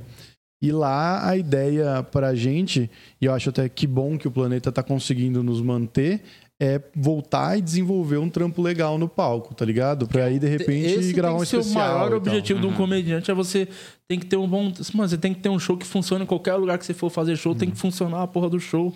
Você tá pensando muito lá na frente, cara. Você não tá pensando em ser comediante de verdade. Minha opinião. É, não, a maior- tem uma boa galera que quer ser celebrity, né? É, e aí você vê várias pessoas que, mano, que nem ele falou, ah, mas aí o show não sustenta, foda-se. Como o cara tá indo ver uma celebridade, foda-se, a gente tá indo pra celebrar a sua fama, tá ligado? Então, Cara, não ó, importa o que o cara diga. Eu tá acho que tinha que juntar esses, sei lá, são 50, 40 comediantes, pega esses 5, 6 comediantes que tem aqui em São Paulo, conversa. Esse cara tenta- é desorganizado, tem uns que É, trabalham, eu não queria que estar não. na pele de vocês, graças a Deus eu tô completamente milionário com a vida feia. Mas eu já passei perrengue. Essa época que eu falava que o meu foco era cachezinho ali, cachezinho aqui, eu tinha um no 95. Que eu, eu colava no, no bar ao vivo toda segunda pra. Não tô contando história triste nem nada, mas é a realidade. pra fazer o network, os caras falam, tem que ter o network, pessoas não sabem quem é você. O Ventura falava toda hora. Eu falei, então eu vou começar a colar toda segunda. Mas só vai dar pra ir nesse show, porque eu não ia ter dinheiro pra botar gasolina. Eu, eu, eu separava 20 conto toda segunda pra ir no ao vivo, no bar ao vivo ver o show, botava 10 reais de gasolina e segurava 10. Aí a galera ia pra padaria, essas porra padaria chique depois do show. Eu não tinha dinheiro, eu ficava lá passando fome tomava uma coca no máximo. Falei, não, eu tô de boa, tô sem fome e aqui desmaiando por dentro. O que, que eu fazia? Eu ia embora, no caminho tinha um Habibs perto de casa. Que era de segunda a quarta e tinha esfirra em dobro. Que inclusive foi o primeiro texto meu que virou na internet. Que surgiu de uma desgraça. Que eu, eu guardava aqueles 10 reais. Porque eu falei: se eu guardar os 10 eu vou no Habibs, compro esfirra em dobro, como pra caralho, ainda tomo até coca lá. e faço a porra do net. Só preciso segurar aquelas duas horinhas na padaria quase desmaiando. Pra na madruga, que era 24 horas, ir lá e comer a porra do Habibs e tá fazendo network. E hoje porque com- o meu foco é, cara, eu quero viver dessa porra, entendeu? E Esse hoje texto ia ser muito mais poderoso se você tivesse contado essa parte da história. É. A parte Mas quer ser um escroto. Não, não. Não, eu acho real, assim, que talvez é, você tava no começo da comédia, assim. Não, tinha nem. uh, era nem- só o bagulho. Eu ia lá, tinha identificação. Isso aconteceu. O bagulho de ter a piada da mortadela. Foi porque eu fui realmente com 1,50 pra comprar a mortadela e eu se passasse, mano, eu, eu ia deixar no corredor a porra do, do frios e ia ficar com vergonha de tirar. Então eu falava, me dá 1,50. é pelo preço, tá ligado? Então, era vivendo a porra da comédia, tá ligado? Eu acho que. Sim. eu Abraçando a desgraça, né? Ser famoso, só queria, cara, eu preciso. A minha meta era. Eu preciso fazer um pau e meio por mês, era isso. Puta história triste, hein? E hoje eu sou. É, que, nem aquele, que, que nem aquele corte do sarro aqui, né? Eu sou. Porra, sarro! Guarda esse corte pro. Esse corte, não, corta essa história pro Jô. Puta história. Tem uma bosta no camarim. Mas serve de exemplo, porque hoje vocês olham pra mim e falam: "Ah, esse cara é genial, tem muita sorte. Não, eu, eu corri atrás dos bagulho também, não acontece fácil, não. Vocês correram pra caralho, viu, velho? Eu, eu, eu assisti, né? Estava junto com vocês, então. Mano, a galera que quer tirar o mérito vai tomar no cu, não tem ideia. Não tá faz ligado? ideia o que passou. Puxa aí as últimas perguntas dos men, por falar em vida sofrida, em 50 de mortadela. Pois é, agora Nossa com esse Senhora, climão meu. velório, a gente vai assistir jogo do Chelsea e Real Madrid. Era a porque- história pro Jô, mas ele morreu, né? É. Guilherme Melo pergunta para os dois se o podcast atrapalha a agenda de show ou tá tudo tão ruim que o que vier é lucro. Eu gostei da. Como ele finalizou. Ele a é pergunta. positivo, Legal que só tem essas duas opções. É isso. Tem uma opção que Não, funciona é tudo. 0 1, é o que eu falei, entendeu? Olha, não atrapalha, não. Eu acho que o foda é a produção. Então a gente tá fazendo dois shows por semana porque hoje é o que a gente consegue produzir junto com a empresa que a gente toca. Eu vejo dessa maneira, assim. Eu gostaria de fazer mais show, gostaria de fazer mais show. Mas também prefiro fazer esses shows que estão rolando bem, com qualidade, do que fazer, ficar correndo pra fazer Tá cinco minutos em cada certíssimo. canto, entendeu? Que bom que vocês acharam um bagulho que tá pagando as contas pra É. vocês poderem trampar a comédia de vocês, que é o mais importante. Me deu até uma aliviada, assim, sabe? De, porra, agora eu posso desenvolver com calma o que eu quero, entendeu? Se o YouTube não nos fuder. Mas nesse É, momento não, eu tô não não. Por desenvolvendo enquanto com tá rolando, é. É. E a é- gente e- fazer mais show, mas. E, e preci- Não, então, mas o lance de, de fazer menos shows, mas quando fizer, fizer com- fazer com mais qualidade, eu acho que pro processo criativo é muito melhor também. Porque você precisa de tempo. Não dá pra eu criar um show, um texto hoje, testar hoje ou- e já gravar, ou amanhã ter uma no- outra noite pra gravar. Esse texto não vai estar pronto. a gente sabe disso. A gente posta, às vezes, muitas vezes postava ou posta ainda por aquela necessidade de alimentar a porra do algoritmo, porque isso foi estabelecido que vídeo semanal de stand-up é lei. Sim. Tá ligado? Então eu acho que, tipo, e- o fato de você, por exemplo, vou fazer um show segunda, meu próximo show é quarta ou é quinta. Pô, você consegue três dias pra trabalhar no texto sem aquele desespero de É. estou pagando essa noite e preciso fazer valer esse dinheiro que eu E tô pagando. outra, o da grana, o YouTube, tipo, você faz, pagava o que você investia? O que eu investo em noite de teste, sim. Mas é, o, meu, o meu YouTube, particularmente, é muito baixo, que dá de retorno, sim. Não Mas vai produzir financeiro. show, pega bar, para de gravar vídeo. Foda-se, o canal vai produzir show, você vai ganhar muito mais dinheiro. mas, é, mas é verdade, mas tipo, sim. dinheiro ali na, na, na, é, na semana, ali no, no momento, é isso, entendeu? Você vai somar ali os cachezinhos. É, mas tô, Falta cara, mais movimento de É, querer viver com- da comédia e não de. Eu tô com um, um bar agora que eu tô produzindo, que é lá em Itaquera. Tem show, inclusive, na quinta-feira lá. É o Xarel Restaurante. Eu vou estar lá com o Gui Preto e Silvete Montilla no elenco. E tem esse show agora Boa. que a gente vai começar a produzir no Bexiga. Tá vendo? Um desse E é por tipo semana. isso. Exato. Estourou. Muito melhor ficar gravando vídeo pro YouTube. É, o Osas Comedy, mano. O Osas Comedy eu acho que é um puta exemplo. Puta assim, que anos, é. Não sei como seria hoje, mas, mano, a gente viveu muito bem, assim. Porra, eu tive filho e consegui tocar a casa por Quantos causa anos Osas ficou esse Comedy. show lá? Em cartaz todo sábado, quatro anos, mas teve desdobramentos, né? Porque a gente meio que. O que fudeu a gente foi a gente virar concorrente da gente mesmo, porque a gente começou a fazer tanta coisa maior na cidade. E um dia esse show, e até um pouco por probleminhas de ego lá com o pessoal da direção do bar, acabou rolando. Ainda tinha mais gás pra fazer.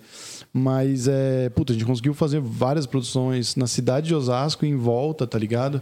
E, porra, mano, vivi, vivi bem, assim, sabe? Todo esse tempo, com filho e tudo. Então, é possível, tá ligado? É isso. É, vamos puxar?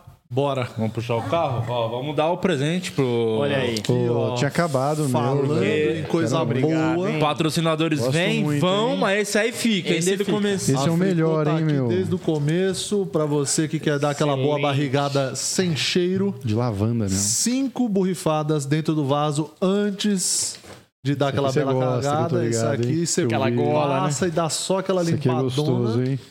E esse, aí, Precisa esse aderir. aqui que o Daniel tá segurando é pro hálito. É, lá é a versão nova. Você que vai Que é na o mesmo fé- aroma.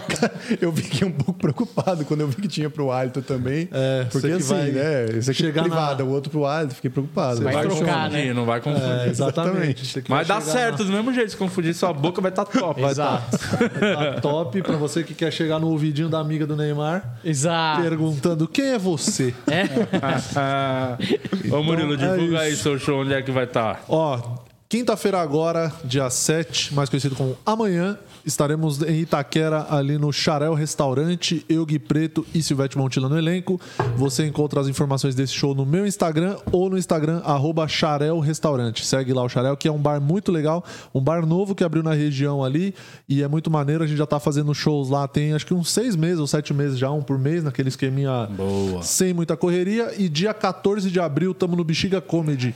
Eu, Renata Said, Luciano Guima e Gui Preto com o show Friend Zone, que é o nosso show novo aí. E você também consegue essas informações nos nossos Instagrams. Muito obrigado. Planeta Podcast, segunda a sexta, domingo, como é que vocês estão fazendo? Tá na loucura ainda? Tamo um de, pé? tiramos um dia, tá de domingo a quarta-feira. É, só semanas especiais a gente tem episódio extra. É, e temos show todas as sextas-feiras no Roots Cobar às 9h30 e no Acústico Business às 11 horas. Procure saber aí, que tá maravilhoso. Vamos tá lá, nós, eu, Murilo e Guima, vamos lá em breve hein, pra divulgar a série, hein? É, Vamos com certeza. É, vamos segunda colar lá. que vem, né? É, acho que Dia é... 18. É. É isso, essa né? ou a outra, acho que é a outra. É. Ah, outra, é outra. isso. É a outra. Vamos tá lá pra divulgar a série. É e isso. falar, fim de semana vai ter show do Quatro Amigos em BH, gravação de especial. É, não vou divulgar porque já esgotou tudo. Vai ser o nosso recorde de público. Só agradecer, Toma, BH. que foda. Porque paramos de postar vídeo, a gente não tá fazendo o menor esforço pra continuar no hype. e o bagulho é impressionante. O força, Portugal, 9 mil pessoas.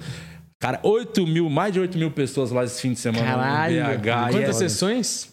Oito sessões. Quatro, Caralho. quatro sábado, quatro domingo. Acho que e só tem um grande problema disso aí, né? Dos quatro aí, que a gente não tem um texto pra gravar especial, mas Vamos ter show aí pra testar. Pô, três shows aí pra fazer. Pô, se vai quiser dar uma certo. noite de teste, tá zoando. E é Mas- o último, né? É mas- o último especial do Quatro Amigos, né? Depois acaba, né? É, tá, pô, é o fim, né? Tá. Virar dois amigos, Não pra sei cada como lado. acabou. A real é que a gente queria acabar, só que a gente não tá fazendo esforço pra nada e o bagulho continua só crescendo, então a gente não vai acabar porque é muito fácil a nossa vida. É, é. Eu não acabaria também. então, vamos lá, pô, fazer show pra 8 mil pessoas. Depois assim, dessa aula de sinceridade, eu É, não vejo é. motivos. Tchau.